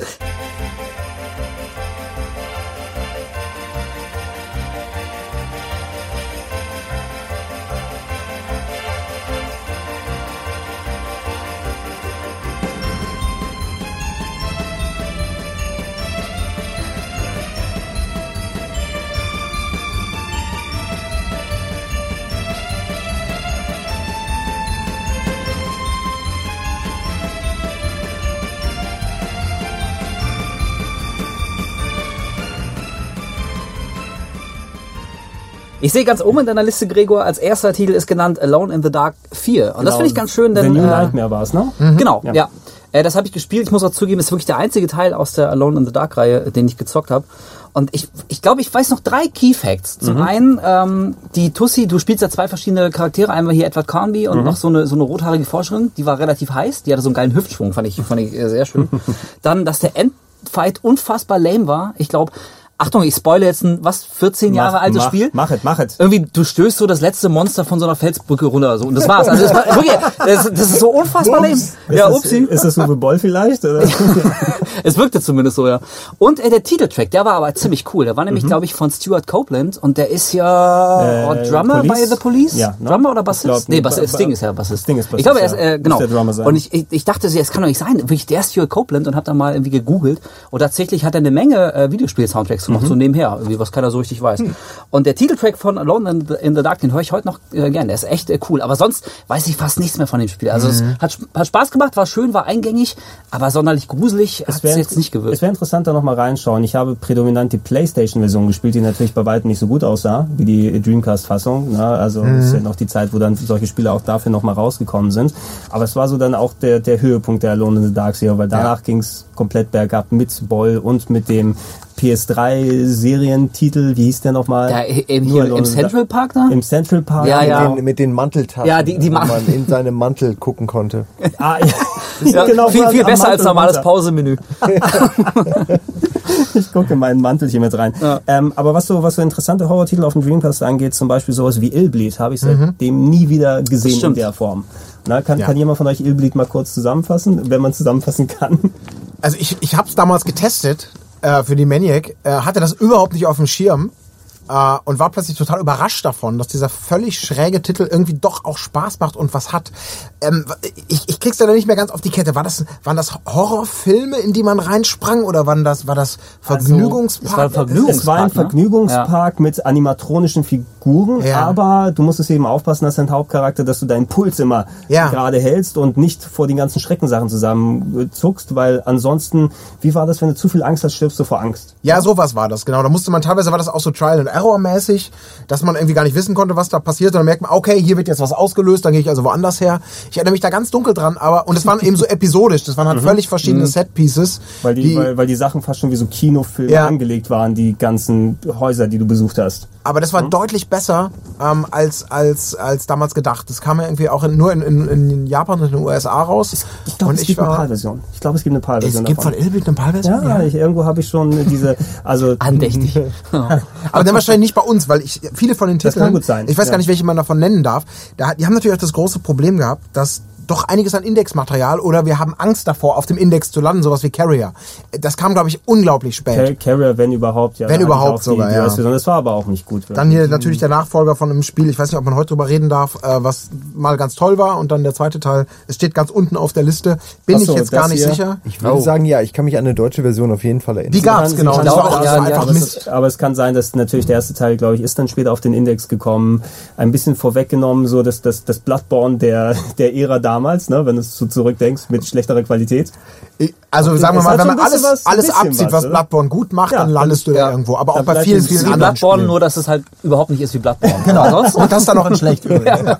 Aber stimmt, das habe ich auch gespielt und ich fand das irgendwie auch so einen sympathischen Zeitvertreib. Also ich mochte. Das ist so blöd, jetzt über einen Titel zu reden, von dem wir den Titel nicht, nicht nennen bin dürfen. nicht sicher. Aber es wurde. Ja. ich Nennen glaub, wir es die Kreaturen der Nacht als Ja. Ja. Genau, die Kreatur der Nacht der zwei. Und ich, ich glaube, der, de, deine Hauptkreatur, die du gespielt hast, war doch irgendwie so in Mullbinnen Genau. gepackt, Ja, weil, genau. weil es irgendwie so ein, so Ja. ein künstlich zusammengesetztes Wesen war. Und ich weiß, es hieß Crowley, wie äh, hier Alistair Crowley, der, natürlich. äh, der berühmte Satanisto. Und es wurde viel geschnetzelt, es war, glaube ich, eher actionorientiert, das war nicht wirklich gruselig, du musstest halt viel gegen Monster kämpfen.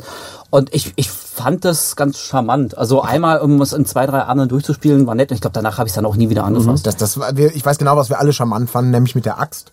Körper Axt. abschlagen. Ja. Das, das Ja. ging gut. Wenn man es gut gemacht hat, hat es Ja. so ein Barbarian-Feeling 20 Jahre später. Bisschen, ja. So mit so einem Whip und zack und gut gekämpft. Ja. Und die anderen Gegner haben immer brav gewartet, bis sie an der Reihe waren. Das weiß ich noch. das Das, war immer drei Monster kommen, aber nee, mach erstmal den Kollegen fertig. So wie in, in guten Prügelfilmen. Nee, also mach erstmal den zweiten. Als letzter komme ich dann. Wir werden nie gleichzeitig angreifen. Also brauchst du keine Angst haben. Ich überlasse, ich überlasse mal äh, dir. Ja, was ich nicht gespielt habe, was ich immer mal ausprobieren wollte, war ähm, ja die, die Videospielumsetzung äh, von äh, Tanz der Teufel, der mittlerweile ja ab 16 verfügbar ist. Ich kann es immer noch nicht fassen, glauben.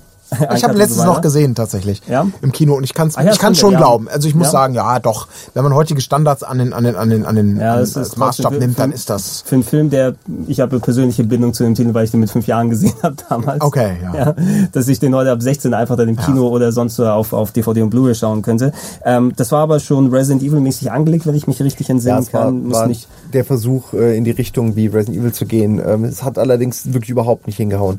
Obwohl ja eigentlich das Setting an sich funktionieren müsste und du hast irgendwie bekannte Marke und du hast eine Kettensäge und eine Schrotflinte. Also viel kannst du eigentlich nicht falsch machen, aber das war, hat sich total träge gespielt. Es war wie ein schlechtes, äh, also ich darf den Namen ja nicht nennen, weil, also Nachtkreaturen 2.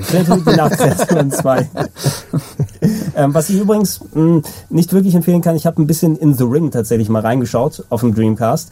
Ähm, Umsetzung der, des Kino-Franchise, ich glaube basierend eher auf der, auf der westlichen Fassung anstatt auf dem japanischen Original, was auch sehr, sehr, sehr schlecht versucht hat, Resident Evil nachzumachen. Es hat fast schon Simon was Overblood-eskes muss ich dann, dann okay. sagen. Ich weiß nicht, ob es dann, also es ist glaube ich fast schon zu scheiße für ein Spiel mit Bart, aber es ist schon richtig scheiße. Das Lustige ist so ein bisschen im Nachhinein für mich, dass ich mir den Dreamcast auch deswegen von Anfang an schön geredet habe und geil fand, weil da sehr viele Resident Evil-artige Titel angekündigt wurden, was in dem Zeitpunkt genau meinen Genre-Geschmack getroffen hat. Und dann sind die aber halt alle nicht so geil geworden. Ja, ich hatte Carrier war nicht so geil, Blue Stinger war nicht so geil, D2 war nicht so geil, Alone in the Dark war nicht so geil.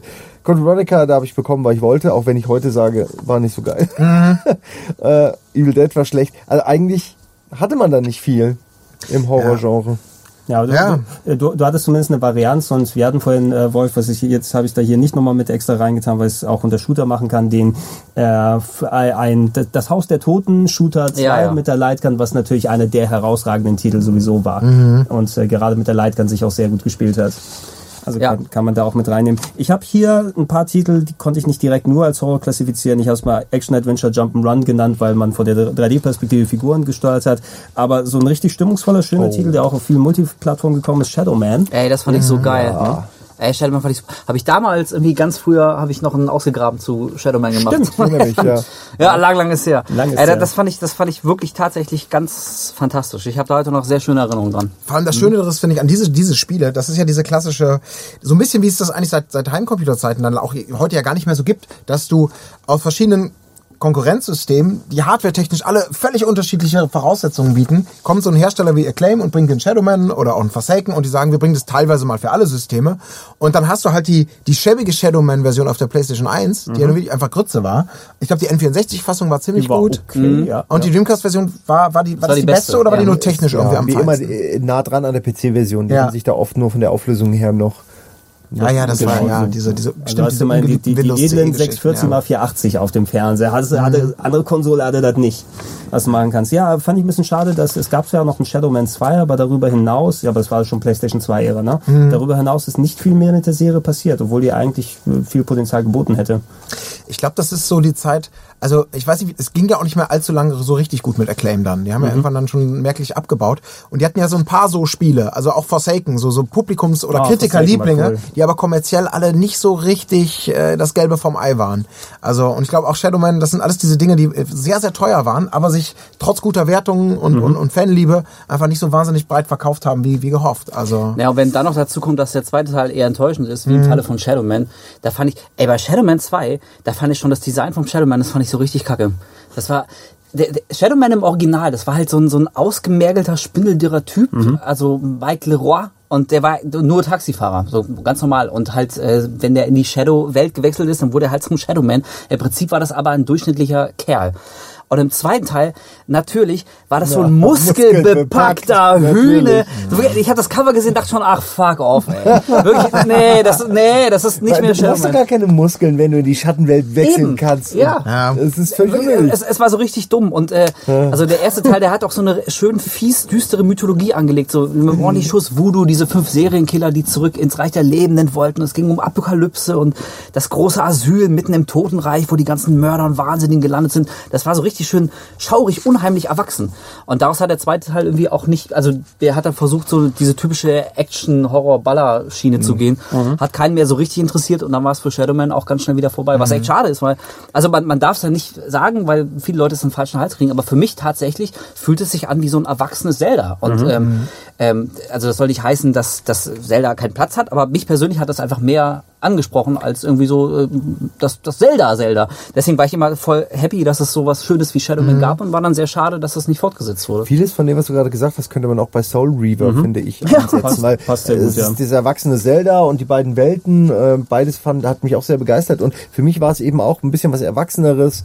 Ähm, ja, also ich habe das sehr, sehr gerne gespielt. Äh, nicht nur wegen der Geschichte, die auch irgendwie die, also damals für mich gefühlt so eine ordentliche Portion Dramatik hatte ähm, und Exotik, äh, wurde dann aber leider auch, wie Shadowman, mit den nachfolgenden Teilen immer belangloser. ja, also die, ja. sie haben dann zweigleisig versucht, zwei äh, Marken aufzubauen, die aber beide nicht mehr funktioniert haben irgendwann. Für, für mich war auch dann Soul River sozusagen die Spitze von dem Ganzen, obwohl Ja. du bestimmt, es gibt Fans, die storymäßig natürlich auch die späteren Teile hochstellen, aber gameplaymäßig war es irgendwie nicht mehr ganz bei dem dabei. Ich fand es auch ganz geil bei, bei Soul River, das kannst du auf dem Dreamcast wegen der Technik dann auch so gut umsetzen, dieses Live-Ändern der Welt, ne, wenn du dann transferierst, wo sich einfach die Geometrie verändert. Auf der Playstation sah schon ganz gut aus, auf dem Dreamcast nochmal umso besser und ähm, hat sich auch dann sehr rund angefühlt für eine Konsole, die relativ wenig solche Action-Adventures dann hatte. Hat denn jemand von euch Headhunter gespielt? Weil das Ja, steht direkt drunter, das habe ich sehr gemocht. Ja, ich auch. Ich fand das sehr schön. Auch da ist der zweite leider scheiße geworden. äh, Also nicht ja, total verkackt, aber ich weiß, was du meinst. Ja, Ja, also es ja. war, ähm, ja. Es waren diese, es war, war eigentlich, es war kein Deckungsshooter, aber es war so ein, so ein typischer Third-Person-Shooter. Third-Person-Action mit ein bisschen, war es ein Open World, war es nicht. Ja, aber das es Nee, aber Motorrad. Genau, Ja, Motorrad, genau. mehr oder weniger. Es hatte so, so einen Hauch, einen Hauch, also ein ganz bisschen Metal Gear Solid, ein bisschen Siphon-Filter, ein bisschen GTA durch diese Welt Ja, und dieses ja. Verbundensein. Und, und das ist für mich so ein sinnbildlicher Titel, der, weil wir haben ja gerade von vielen, vielen äh, so Umsetzungen geredet, also so, so, so Multisystem-Umsetzungen, der so sinnbildlich steht für das, was den Dreamcast ausgezeichnet hat, dass er in unglaublich vielen Genres, nicht nur von, also primär von Sega selbst, aber auch von vielen anderen Entwicklern, unglaublich tolle kreative Exklusivtitel hatte, die es nur da gab. Headhunter, glaube ich, wurde, wurde wurde das mal für die PlayStation 2 umgesetzt später? Der, Ja, der Nachfolger. Der Nachfolger, genau. Also, aber wirklich, die haben so viele Sachen besetzt. Headhunter war eins davon, wo man einfach sagen muss, gib dem, gib dem Spiel eine Chance. Das spielt sich gut, die- die Shooter-Einlagen waren ordentlich, das war nicht überragend, aber das war reif, das war individuell und das gab's nur auf dem Dreamcast. Und da gab's in vielen, vielen Genres irgendwie solche Spiele. Und das hat mich immer so, so fuchsteufelswild gemacht, dass man auch so, ich war damals ja selber auch Kritiker und, und also der Spieletester so für Zeitschriften und natürlich bei aller Objektivität man selber immer dachte, hey, das ist toll und man will, man möchte auch gerne noch eine Seite mehr rausschlagen, dass man, weil man es einfach würdigen möchte, dass es ein tolles Produkt gibt auf dieser Konsole, die zum Zeitpunkt von Headhunter eigentlich schon fast zum Scheitern verurteilt war. Das war schon diese Zeit, wo man sich eher gewundert hat. Also ich weiß noch, alle haben damals auf Resident Evil Code Veronica hingearbeitet. Das war so der große Blockbuster-Titel, der nicht von Sega kommt, wo alle dachten, ey, wenn das kommt, das wird so ein System-Seller. Das, das spricht dann Leute an, weil das kriegst du nur da und das ist Resident Evil ist eine der ganz großen Marken wie Final Fantasy oder sowas damals. Und wenn das kommt, dann geht das Ding durch die Decke. Und dann kamen noch viele, viele andere unbekanntere Spiele, wie im Headhunter. Und es hat einfach nicht funktioniert und da war es schon so Richtung Abstellgleis. Ja, was so, Aber wir haben, ich überlege gerade, ähm, Simon Colin und äh, nee, du nicht. Ich wollte gerade sagen, wir haben wir alle schon mal als Spieletester bei einer, bei einer Zeitung gearbeitet. Schon bis, bis auf dich, ja, Gregor, ne? also Zeitschriften für die Game Master habe ich geschrieben. Ja, okay, Du hast dich nur in den also- Foren dann Also beschwert zählt über das dann nicht, ja, klar. genau, ja, ja. genau. Ich, war, ich habe mich in Foren beschwert über Spiele, die ich nie gezockt habe. Ja, sehr gut, sehr Ja, gut. also die YouTube-Kommentarkultur Ja, ja, hast du gepflegt. Nee, aber ähm, ich weiß genau, was du meinst, Colin, weil also jeder von uns äh, kannte diese Fälle, bei, der, bei denen du ein Spiel vorgesetzt bekommen hast, hast dich damit intensiv beschäftigt, hast rausgefunden, dass es ein echt adäquates, akzeptables, nettes kleines Spiel ist, was dir durchaus Spaß gemacht hat, hast dann irgendwie, weiß nicht, deine 72, deine 73 Prozent gezückt und wusstest damit schon, das interessiert keinen. Weil also, sobald nicht die 8 davor steht, irgendwie ist es ja schon Flop und eigentlich keines zweiten Blickes mehr würdig. Und das war tatsächlich so schade und äh, deswegen stimme ich hier voll zu. Headhunter, wie viele, viele andere Titel, war so ein Paradebeispiel für sowas. Wirklich Ja. nichts Sensationelles, nichts, worüber du noch unbedingt, ich wollte gerade sagen, 20 Jahre später äh, drüber referierst, aber sowas ähnliches machen wir gerade. Wir. Aber das ist ja auch dem anders angemessen. Aber ähm, ja, aber weil es eben wie in der in der Masse der ganz großen äh, Franchises und, und Titel so wahnsinnig schnell unterging, hat es äh, keine Chance oder nur sehr, sehr wenig Chancen bekommen. und das ist wirklich schade. Und da ist eben wenig Internet gerade im Aufkommen, war zwar schon ein bisschen da, aber du hast nicht eben so diese Ecken im Internet, wo du weißt, du kannst hingehen und dich informieren darüber oder Word of Mouth geht nicht so weiter. Also Headhunter hätte heutzutage mal wesentlich bessere Chancen als ein Titel, der rausgepackt wurde und dann sich einfach nur den, den Geflogenheiten des Marktes anpassen kann und vielleicht dann komplett irgendwo hängen bleibt. Es war übrigens schön, sowieso der Dreamcast, wenn wir so über viele Titel stoßen mit der Bibliothek, die bei etwas 600 plus insgesamt lag. Nicht jetzt gerade Zahlen, die du von der PlayStation 1 oder PlayStation 2 kanntest, aber ungefähr etwas weniger als die Hälfte waren Exklusivtitel, die es auf dem Dreamcast gab. Also wirst du jede Menge Sachen haben, die nur auf Dreamcast existiert haben und äh, dementsprechend nicht auf anderen Konsolen findest. Ähm, Shenmue. Sorry, ey, mir fällt gerade auf, wo ich das sehe. Ja. Ähm, das Genre Action Adventure garantiert offenbar bei der Vernennung der Spiele, äh, äh, Spielenamen, dass du ganz genau weißt, was du kriegst, wenn du ein Spiel kaufst. Wir haben Shadow Man, Soul Reaver, Headhunter. So, okay, alles klar. Hast du noch irgendwelche Fragen, welche Art von Spiel dich da jetzt erwartet? Das ist Du brauchst, du Zufall. brauchst, es, äh, äh, Tomb Raider. De- de- Deskriptiv ist sowieso immer am besten. Ähm, Ja. Aber wir, wir wir haben natürlich schon einen extra ultralangen Podcast über Shenmue 1 und 2 an sich gemacht, müssen Nicht da auch nur nicht, den. nicht nur den, etliche Sachen. Wir haben hier Simon, wir haben beide Teile auf dem Sender nochmal durchgespielt. Äh, wenn Shenmue 3 fertig ist, werden wir uns auch da nochmal draufstürzen Ja. und wahrscheinlich heulen vor Freude oder vor Angst. Wer hätte das gedacht, dass es noch passieren wird? Mhm. Ich nicht mehr. 17 Jahre nach Release dann raus gewesen. Aber äh, hört euch gerne den, den alten Podcast an, wenn ihr im Detail über Shenmue erfahren wollt. Wir können es aber dabei belassen. Ein Klassiker, heutzutage vielleicht nicht ganz so gut gealtert, aber ich liebe es trotzdem. Ja. Ja. Ja. Shenmue 3 kommt. Nie im Leben kann das eine Niemals. Enttäuschung werden. Na? Boah, ich erinnere mich auch noch dran. Ich hatte auch, ich durfte Shenmue damals testen und das war extrem schwierig, weil du bei diesem Spiel ja, wie bei vielen anderen Dreamcast-Spielen auch, wenn ich Jet Set Radio schon wieder sehe oder sowas, Ja. was ein paar Stellen runtersteht, es gibt so wenig, es gibt so wenig Vergleichbarkeiten. Bei Shenmue haben alle immer nur gereist, es ist teuer, das ist groß, es ist ein Stadtsimulator, es ist eine, eine Rachegeschichte und Kung Fu und bla bla, ohne da nochmal ins Detail gehen zu wollen. Äh, und dann kommt dieses Ding und du weißt überhaupt gar nicht, wie du das jetzt angehen sollst, weil du hast eben keinen Vergleich, äh, weil es so, ein- so ein Genre-Mix ist und es lebt dann, es ist auch mehr als die Summe der Teile. Du weißt nicht, was Full Reactive Ice Entertainment ist. Dass Free. sich das nicht durchgesetzt hat. Ja, also ganz, ganz eindeutig. Und das war dann Okay, Leute, ich habe hier eine Spitzenabkürzung. Wir müssen uns irgendein System ausdenken, was in den Namen reinpasst. Komm, was habt ihr da, Freunde? Ich brauche ich brauch Vorschläge jetzt. Und das, ey, und das weiß ich ja noch, das war, das war wirklich schwer, das zu beurteilen am Ende des Tages, weil es natürlich viel mehr war als die Summe der Teile. Und äh, ich weiß noch, dass ich damals, ich habe da lang gekämpft für und habe mich dann irgendwie für die glatte 90 entschieden, weil das für mich sowas, das hatte sowas, man würdigt irgendwie die Leistung, den, den, die, die, die Vision und die Umsetzung von etwas Besonderem, was aber irgendwie auch sperrig ist und sicherlich auch teilweise wahrlich nicht perfekt, auch damals schon nicht. Äh, War damit aber eigentlich ganz happy, weil ich das irgendwie cool fand und dann hatte doch großen Spaß damit. Aber am meisten Spaß, vielleicht wie wir alle, hatte ich dann natürlich da auch äh, mit dem, mit dem Gabelstapler Ja, fahren, arbeiten an den, an den Docks, Kisten schleppen. Äh, das, das war das Schönste. Ja, aber das Bücherschleppen, ich weiß gar nicht, warum alle immer so auf Ich das. Gabelstaplerfahren Ey, abfahren. Das echt, das war doch Bücherschleppen, das Geilste, das. Bücherschleppen fand ich viel schlimmer. Ja, Nein, ich fand das gut. Das Ach ist, so, ich habe es geliebt, das Gabelstapler, das musste ich den ja ganzen machen. Tag, ich hätte mir die Überfahrt noch, hätte ich noch zwei Wochen länger Ferienjob ja, gemacht. das, das Staplerfahren Das war war so gut, dass ich einmal, ich war kurz davor, Arbeit zu schwänzen, um Shamu zu spielen, habe ich gemerkt, ich will jetzt die Arbeit schwänzen, damit ich spiele, wie ich arbeite. Ja. ja, Also, genau. deshalb nicht, aber das, äh, das Bücher rausgehen, das habe ich gehasst. Im Ja, ich war so happy, als du es nicht mehr machen musstest. Das war wirklich, also da haben sie es echt geschafft, dieses reale Gefühl erleichtert zu sein, wenn die Arbeit hinter dir liegt, eins zu eins in so ein Spiel zu übertragen. Das ist Ja, fantastisch. genau. Ah, die auch Arbeit keine ist vorbei, mehr. jetzt kann gelebt werden. So fühlt Also, es sich wenn, an. wenn, wenn irgendwann mein Hirn von all dem so zerstört ist, dass das Einzige, was ich in meinem Kopf noch hören will, werde, ist, äh, wenn der Quicktime-Event nicht klappt. Dieses- Ja, das war Das ist der oh schlimmste oh. Soundeffekt von Ja. allen. Zusammen mit Hand dem over the mirror. Mit diesem spitzen ähm, Sound, der kam kurz bevor man Ja. den QTE, äh, ja, irgendwie alles ein Ticken zu laut und zu nervig. Ja. Vor allem in so einem Spiel. Naja. Ja, aber da werden wir uns zu, zu Shenmue 3 nochmal ein bisschen ausführlicher damit beschäftigen. Ah, ja. Ansonsten hört gerne Oh Mann, ey. den Podcast, äh, der noch, äh, den, den wir vorher gemacht haben. Tomb Raider-Umsetzung gab's dafür. Ähm, Urban Chaos bin ich mir nicht mehr ganz sicher, was es war. Ich hatte es von der Packung her gesehen, aber ich glaube, ich habe es persönlich nie gezockt. Hat irgendjemand von euch das mal in den Nee. gehabt? Ich das so ein Eidos-Ding, oder? Ja, so ganz vage habe ich da auch Assoziationen, Ja, aber ich, ich, dachte immer, mehr hat was mit war. G-Police zu tun, aber es war Ja. wieder was anderes, ne, vom Psygnosis. Ähm, aber Omicron, The Nomad Soul, Oh auch je. in der Dreamcast-Fassung. Wir hätten vielleicht die spielen müssen, Simon, vor einiger Zeit. Wir haben den, die PC-Fassung versucht, hier laufen zu lassen. Oh ja. Ja, mit Stimmt, dem die lief ja überhaupt nicht gut. Die lief oder? überhaupt nicht gut. Die PC-Fassung kann man vergessen. Äh, ja, David Cage at his best. Ja, bevor er dann zu Heavy Rain und anderen Sachen dann weitergegangen ist, mit einem digitalisierten David Bowie, der Konzerte gibt im Weltraum äh, und, und äh, Seelen, die miteinander quatschen. Ja, genau, Abstrusestes Charaktertransfer, Zeug, aber es, hat, es, hat, es war sehr einzigartig, aber trotzdem auch wieder. Ja, also ein typisches Da- David Cage-Spiel. Auf jeden Fall nicht jedermanns Cup of Tea, aber doch schon sehr, sehr eigen und experimentell und äh, künstlerisch fast schon wertvoll. Sowas wie David Bowie, das ist ja dann irgendwie Zeitgeschichte. Das kannst du ja nicht mehr, das wird für immer damit irgendwie in Verbindung stehen. Und das ist schon toll, dass man damals Gaming so schon eingebaut hat in, in sowas.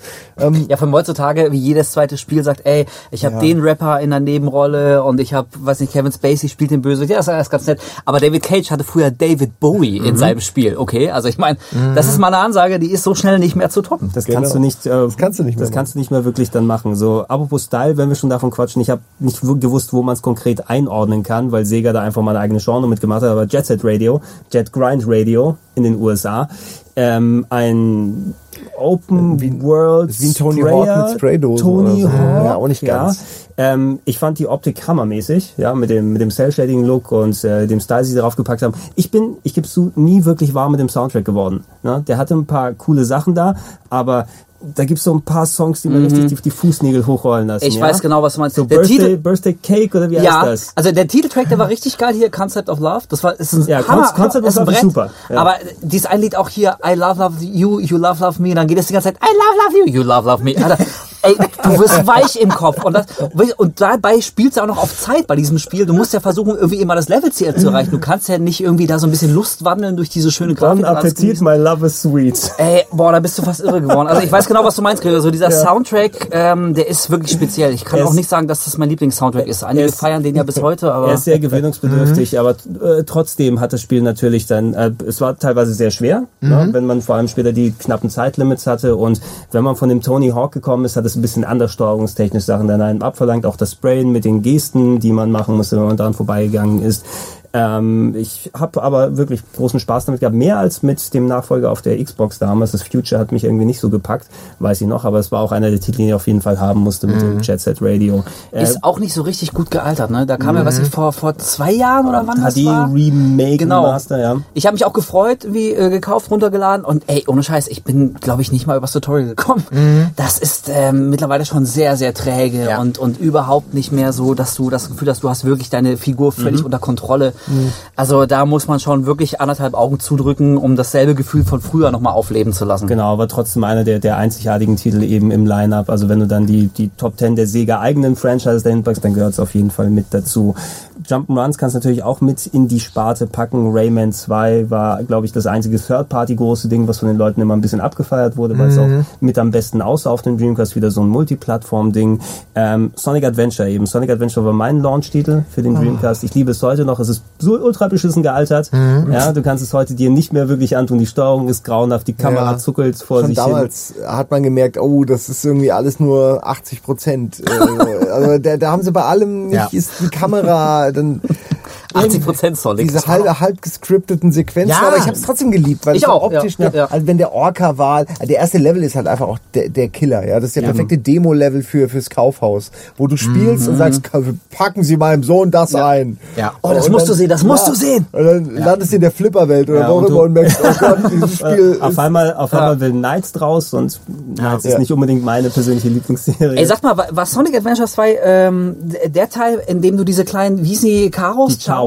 Chaos, aufziehen musstest? Konntest du, ich weiß nicht, ob du auch im ersten konntest, beim zweiten gab es auf jeden Fall diesen Garten, wo du drin Genau, ja. bist. Ja, ja, ja. Und du konntest die ja auch runterladen auf das VMU und dann Ja. unterwegs Tamagotchi-Style aufziehen. Aber das, das, das müsste speziell im zweiten gewesen Ja. sein nochmal, ja. Da habe ich die stärksten Erinnerungen dran. Ich weiß nicht mehr ganz genau, warum du das machen musstest. War das Das irgendwie hat- wichtig das fürs Spiel? Es war, war nur so nebenher, ne? Du konntest Es, deine es war Viecher da Tamagotchi ohne die Marke eben, ne? Tamagotchi auf Sega. Ja, war es genau. So, das, und ich habe auch keine Ahnung, was die für einen Effekt in-game hatten, außer dass du sie aufziehst. Also es war Ja. irgendwie so, dass Sonic schneller laufen kann damit.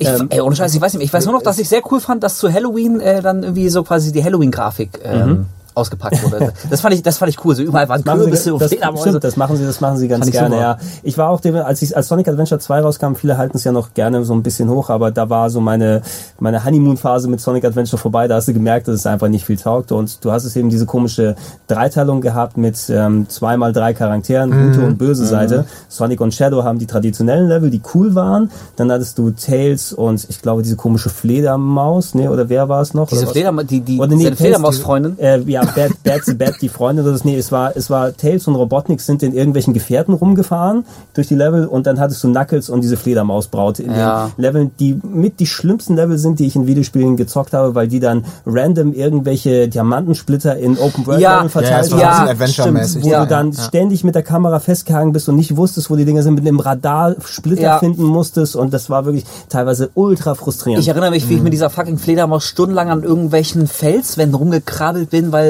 in dem Fels da irgendwo so eine, so Genau, eine und es piept da, es müsste war, da sein. Nein, du musstest einmal komplett um den anderen, Oh. von der anderen Seite in der Ecke, weil es genau durch die Wand da einmal durch war. Also Fuck off. kannst, Wäre kannst sie du nicht so heiß gewesen, hätte ich nicht weiter.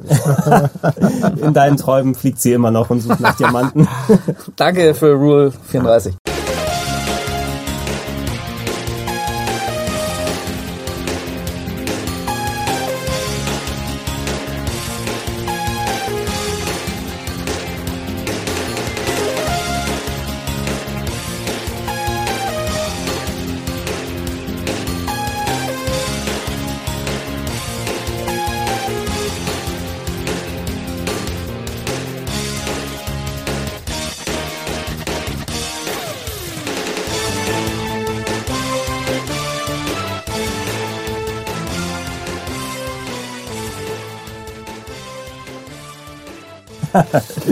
Ich habe hier noch mal ein bisschen ein paar ähm, Racer aufgeschrieben. Also Crazy Taxi habe ich jetzt mal dazu gezählt, auch wenn es kein traditionell klassisches Rennspiel ist. Trotzdem ein perfektes Arcade-Erlebnis. Ich habe auch sehr viel nicht nur das normale ähm, Fahren gemacht, wo du irgendwann hattest du ja die, die Stadt in- und auswendig gelernt. San Francisco im ersten, ja, im zweiten so ein bisschen an, war der zweite New York irgendwie dran gelegt? Ich glaube, der dritte war New York. der dritte war New York, ne? Dieser High High, Roller High, für, High Roller, genau. für ja. später für Xbox auch rausgekommen. Zwei hatte Ähm, mehrere Städte, aber ich weiß nicht genau. Das kann ja alle sein. Also es, es, hat, es hat echt Spaß gemacht, dieses dann Fahren mit schön mit den Slides und Jumps und alles, was du da anstellen kannst. Ich habe diese Aufgaben am Ende Ja, sehr, sehr gerne super. gemacht. Ne, wo du dann irgendwie auch ein bisschen so wie die bei Flatout die Minigames, ne, wo du, was weiß ich, du musst irgendwie um Zickzacklinie immer nur herumdriften und darfst nicht vom Pier fallen oder musst dann irgendwie eine große Bowlingkugel treffen. Die haben auch sau viel Spaß gemacht. Also auch eins meiner, meiner Top Dreamcast Games. Der erste vor allem, insgesamt. Ja. Totales Suchtpotenzial bei den Minispielen. Und wie gesagt, ich habe mir damals Brandblasen geholt durch die durch die ständige, äh, ja, weil man Rückwärtsgang, Vorwärtsgang und so ist man ja mal den Kickstarter gemacht. Dann hast du bist ein paar Meter gefahren, hast du einen Kick Break gemacht, äh, um schnell zu bremsen. Dann ist er eingestiegen, dann hast du wieder einen Kick äh, Start gemacht. Dann hast du ständig beschleunigt. Du konntest auch noch einen Turbo machen während des Fahrens, indem du dasselbe gemacht hast. Also so kurz in Rückwärtsgang wieder vor und dann zack Turbo. Und das hast du natürlich permanent nur Genau, gemacht. knack, knack, knack, bis, die, bis der Controller nicht mehr mitmacht. Das war die typische Spielhallen-Mentalität. So irgendwie, du kannst immer noch was rausholen, Mhm. um noch ein paar Sekunden mehr, damit du es vielleicht doch noch schaffst, bevor die Zeit am Ende. Äh, und vor allen Dingen, ich weiß, was du meinst. Ich glaube, man ist am Anfang in dieser, in diesem am Strand Mhm. sozusagen, in der in der Kleinstadt am Strand sozusagen und dann kommt man später aber in Teil 1 in die Stadt und das ist dann so Okay, vielleicht ja. Mhm. New Yorkisch und äh, da sind halt irgendwie hohe Häuser und Stimmt, das man- kann, man- das kann durchaus sein, wenn dann die, die, Fährt- die, verfährt Fahrten immer, die Fahrten immer länger werden, ja, wo du erstmal die Kurzstrecken machst und dann ge- gehst du an der Genau. Kirche vorbei und auf einmal bist du dann Downtown unterwegs. und da bin ich immer verkackt, das weiß ich. In der Stadt, Das ist also in der großen Stadt habe ich immer verkackt. Da war es dann zu Ende.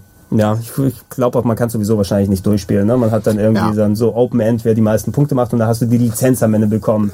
Mit coolen Leuten wie BD Joe und wie sind die anderen? Let's go make some Ja, genau, crazy money. Make some crazy Let's money. go.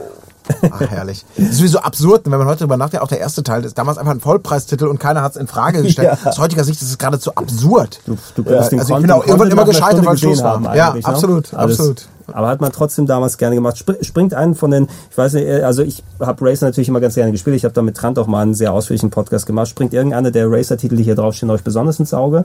Möchte ihr über einen speziellen sprechen? Ansonsten würde ich ein bisschen kurz was zu ihm sagen allgemein. Zu allen, oder? was? Zu allen Nee, allgemein, also oder? wenn, wenn euch hier, wenn ihr zu irgendwas was zu sagen habt, also, Also mir fällt auf jeden Fall eine wichtige Sache auf, nämlich Metropolis Street Racer, was ja so ein Project bisschen äh, Project Gotham, ja, was vor allem das Gran Turismo das Dreamcast werden Des sollte. kleinen Mannes. Das kleinen Mannes, ja. Ja, sie haben, sie haben es im. Grunde auch zum Teil ja geschafft. Sie haben diesen Fotomodus, ich glaube, den gab es damals ja auch schon ähm, Mhm. äh, eingeführt äh, und der sah einfach wunderschön aus und die Replays waren schön und man hat irgendwie schon das Gefühl, okay, hier das Spiel ist, ist wahnsinnig hübsch und man- ich kann mir die Autos genau angucken und die, die Lichtspiegelung und der Lack, aber da war dann kein Spiel irgendwie dahinter. Es war halt ein typisches Abfahren der Kurse äh, ohne Schadensmodell, ohne irgendwelche Zuschauer, komplett in einer klinisch toten Stadt und hat das Ganze dann wieder ad absurdum geführt, weil, weil sie eben dadurch überhaupt nicht echt wirkte. Aber es war ein guter Titel, glaube ich, trotz allem. Es war nur irgendwie ein halbes Spiel. Es fehlte Ja. was. es war eben, dass niemand neidisch auf Gran Turismo rüberschielen musste, sondern weil du ein Äquivalent eines hochqualitativen Races hast. Nicht umsonst hat Microsoft eben dann quasi Leutchen mit aufgekauft und dann eben daraus Project Gotham Racing gemacht. Und Na? nur damit es vollständig Gotham. ist. Mhm.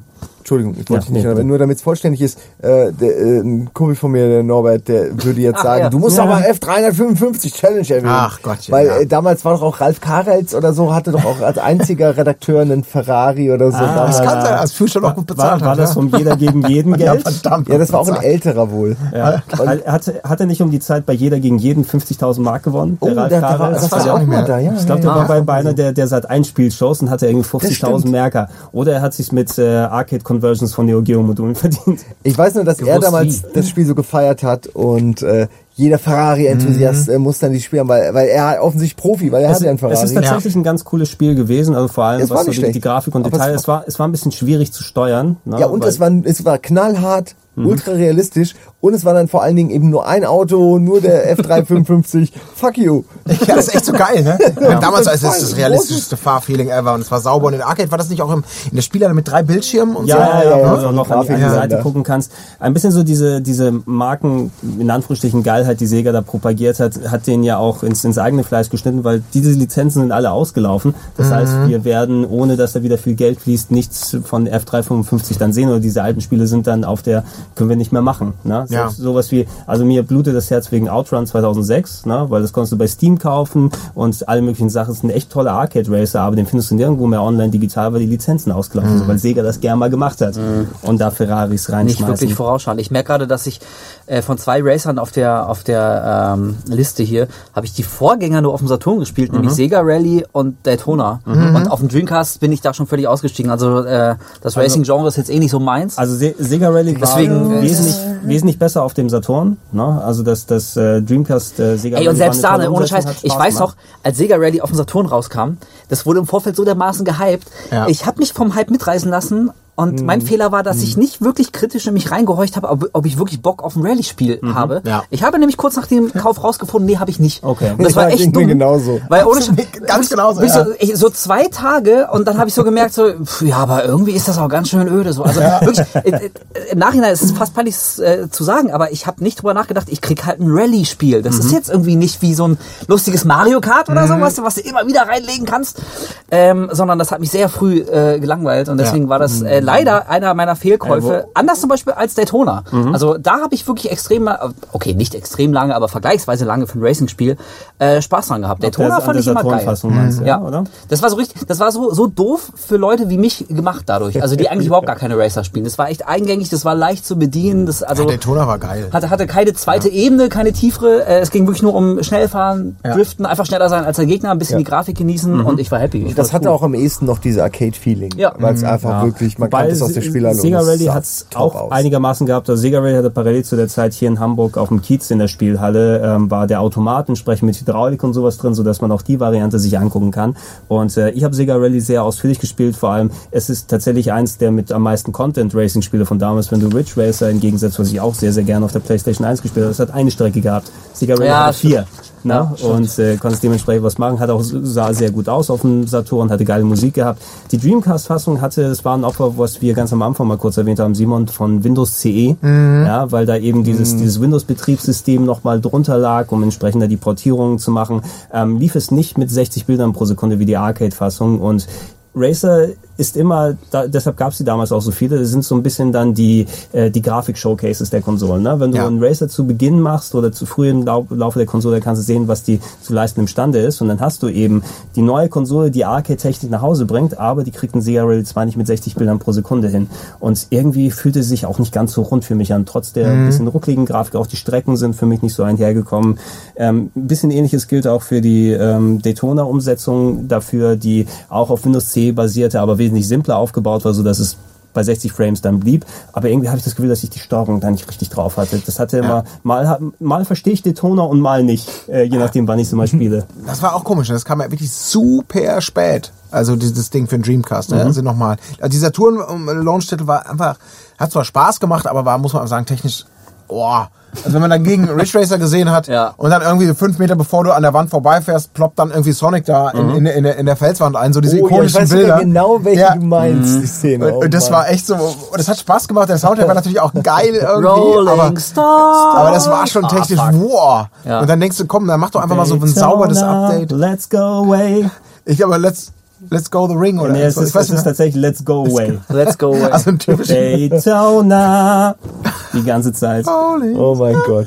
Ja, ansonsten erwähnenswert von den Sachen hier. Hydro Thunder ist ein schöner Wasserracer, den es Genau, der eine schöne gab. Abwechslung. Ja. Ja. Kann man, also es ist alles nichts Besonderes mehr. Ja. aber ich Nee. glaube, gibt's das nicht mittlerweile auch als äh, Steam? Hast du das, Das nicht kann- mal bei es- New Game Plus vorgestellt? Es kann, das sein? eine Steam-Fassung geben. Also Ah, nee, es, es war ein gibt, anderes es gibt so eine, äh, eine 360-Download-Fassung, wenn ich mich nicht irre, von Hydro Ja, Thunder. das war schon damals ein, äh, mit Glück ein 7 von 10 Titel. Ja. Äh, also da braucht man eigentlich kein weiteres Wort Ja, mehr. der, der Rest so ein bisschen, du hast viele Allerwelts-Racer gehabt, also auch sowas wie V-Rally 2 hat Spaß gemacht, Sega GT ist später auch auf, äh, auf der Xbox dann nochmal umgesetzt worden. Ich habe ein bisschen Scut Racer vermisst, muss ich sagen. Für jemand, der in der Arcade gerne die Sachen spielt, was so der inoffizielle Ja. Nachfolger von Daytona und Sega Rally Nie war, verstanden, warum gab es das leider nie, wurde. nie eine Umsetzung dafür. Das war genau diese Zeit, ich weiß es noch, damals in Augsburg, äh, wo ich da eben auch gearbeitet hatte, da gab's noch ähm, direkt im Bahnhof so eine Spielhalle, ich glaube Harlequin hieß die oder so, die war über dem Bahnhof und da hast du eine gewisse Zeit lang hatten die so, so ein geiles Ding, 10 Mark Eintritt, du kannst alles spielen. Oh. Die hatten keine Lightgun-Shooter, aber die hatten alle Fahrsimulatoren. Hat auch von, von Konami dieses 3D-Überschlag-Achterbahn-Teil. Hm.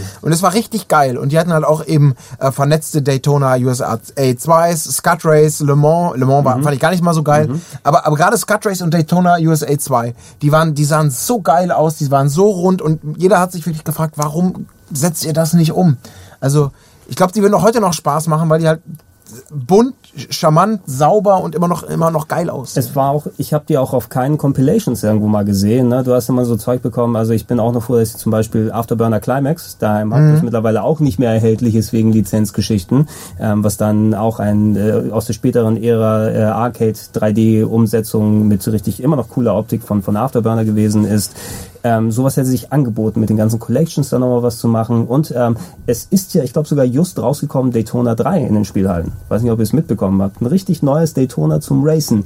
Ach ja, was? Ja, Nee. ja. ja. Also auf dem Dreamcast werden wir es nicht mehr sehen, es sei denn, Leute porten das jetzt nochmal zurück, aber zumindest ein bisschen was. Sega hat die Lizenzen immer noch im Auge. Ich würde hoffen, dass da irgendwann mal ein paar schöne Compilations und Collections da sind und man kann sich rennspielmäßig auf dem Dreamcast auch ganz gut austoben.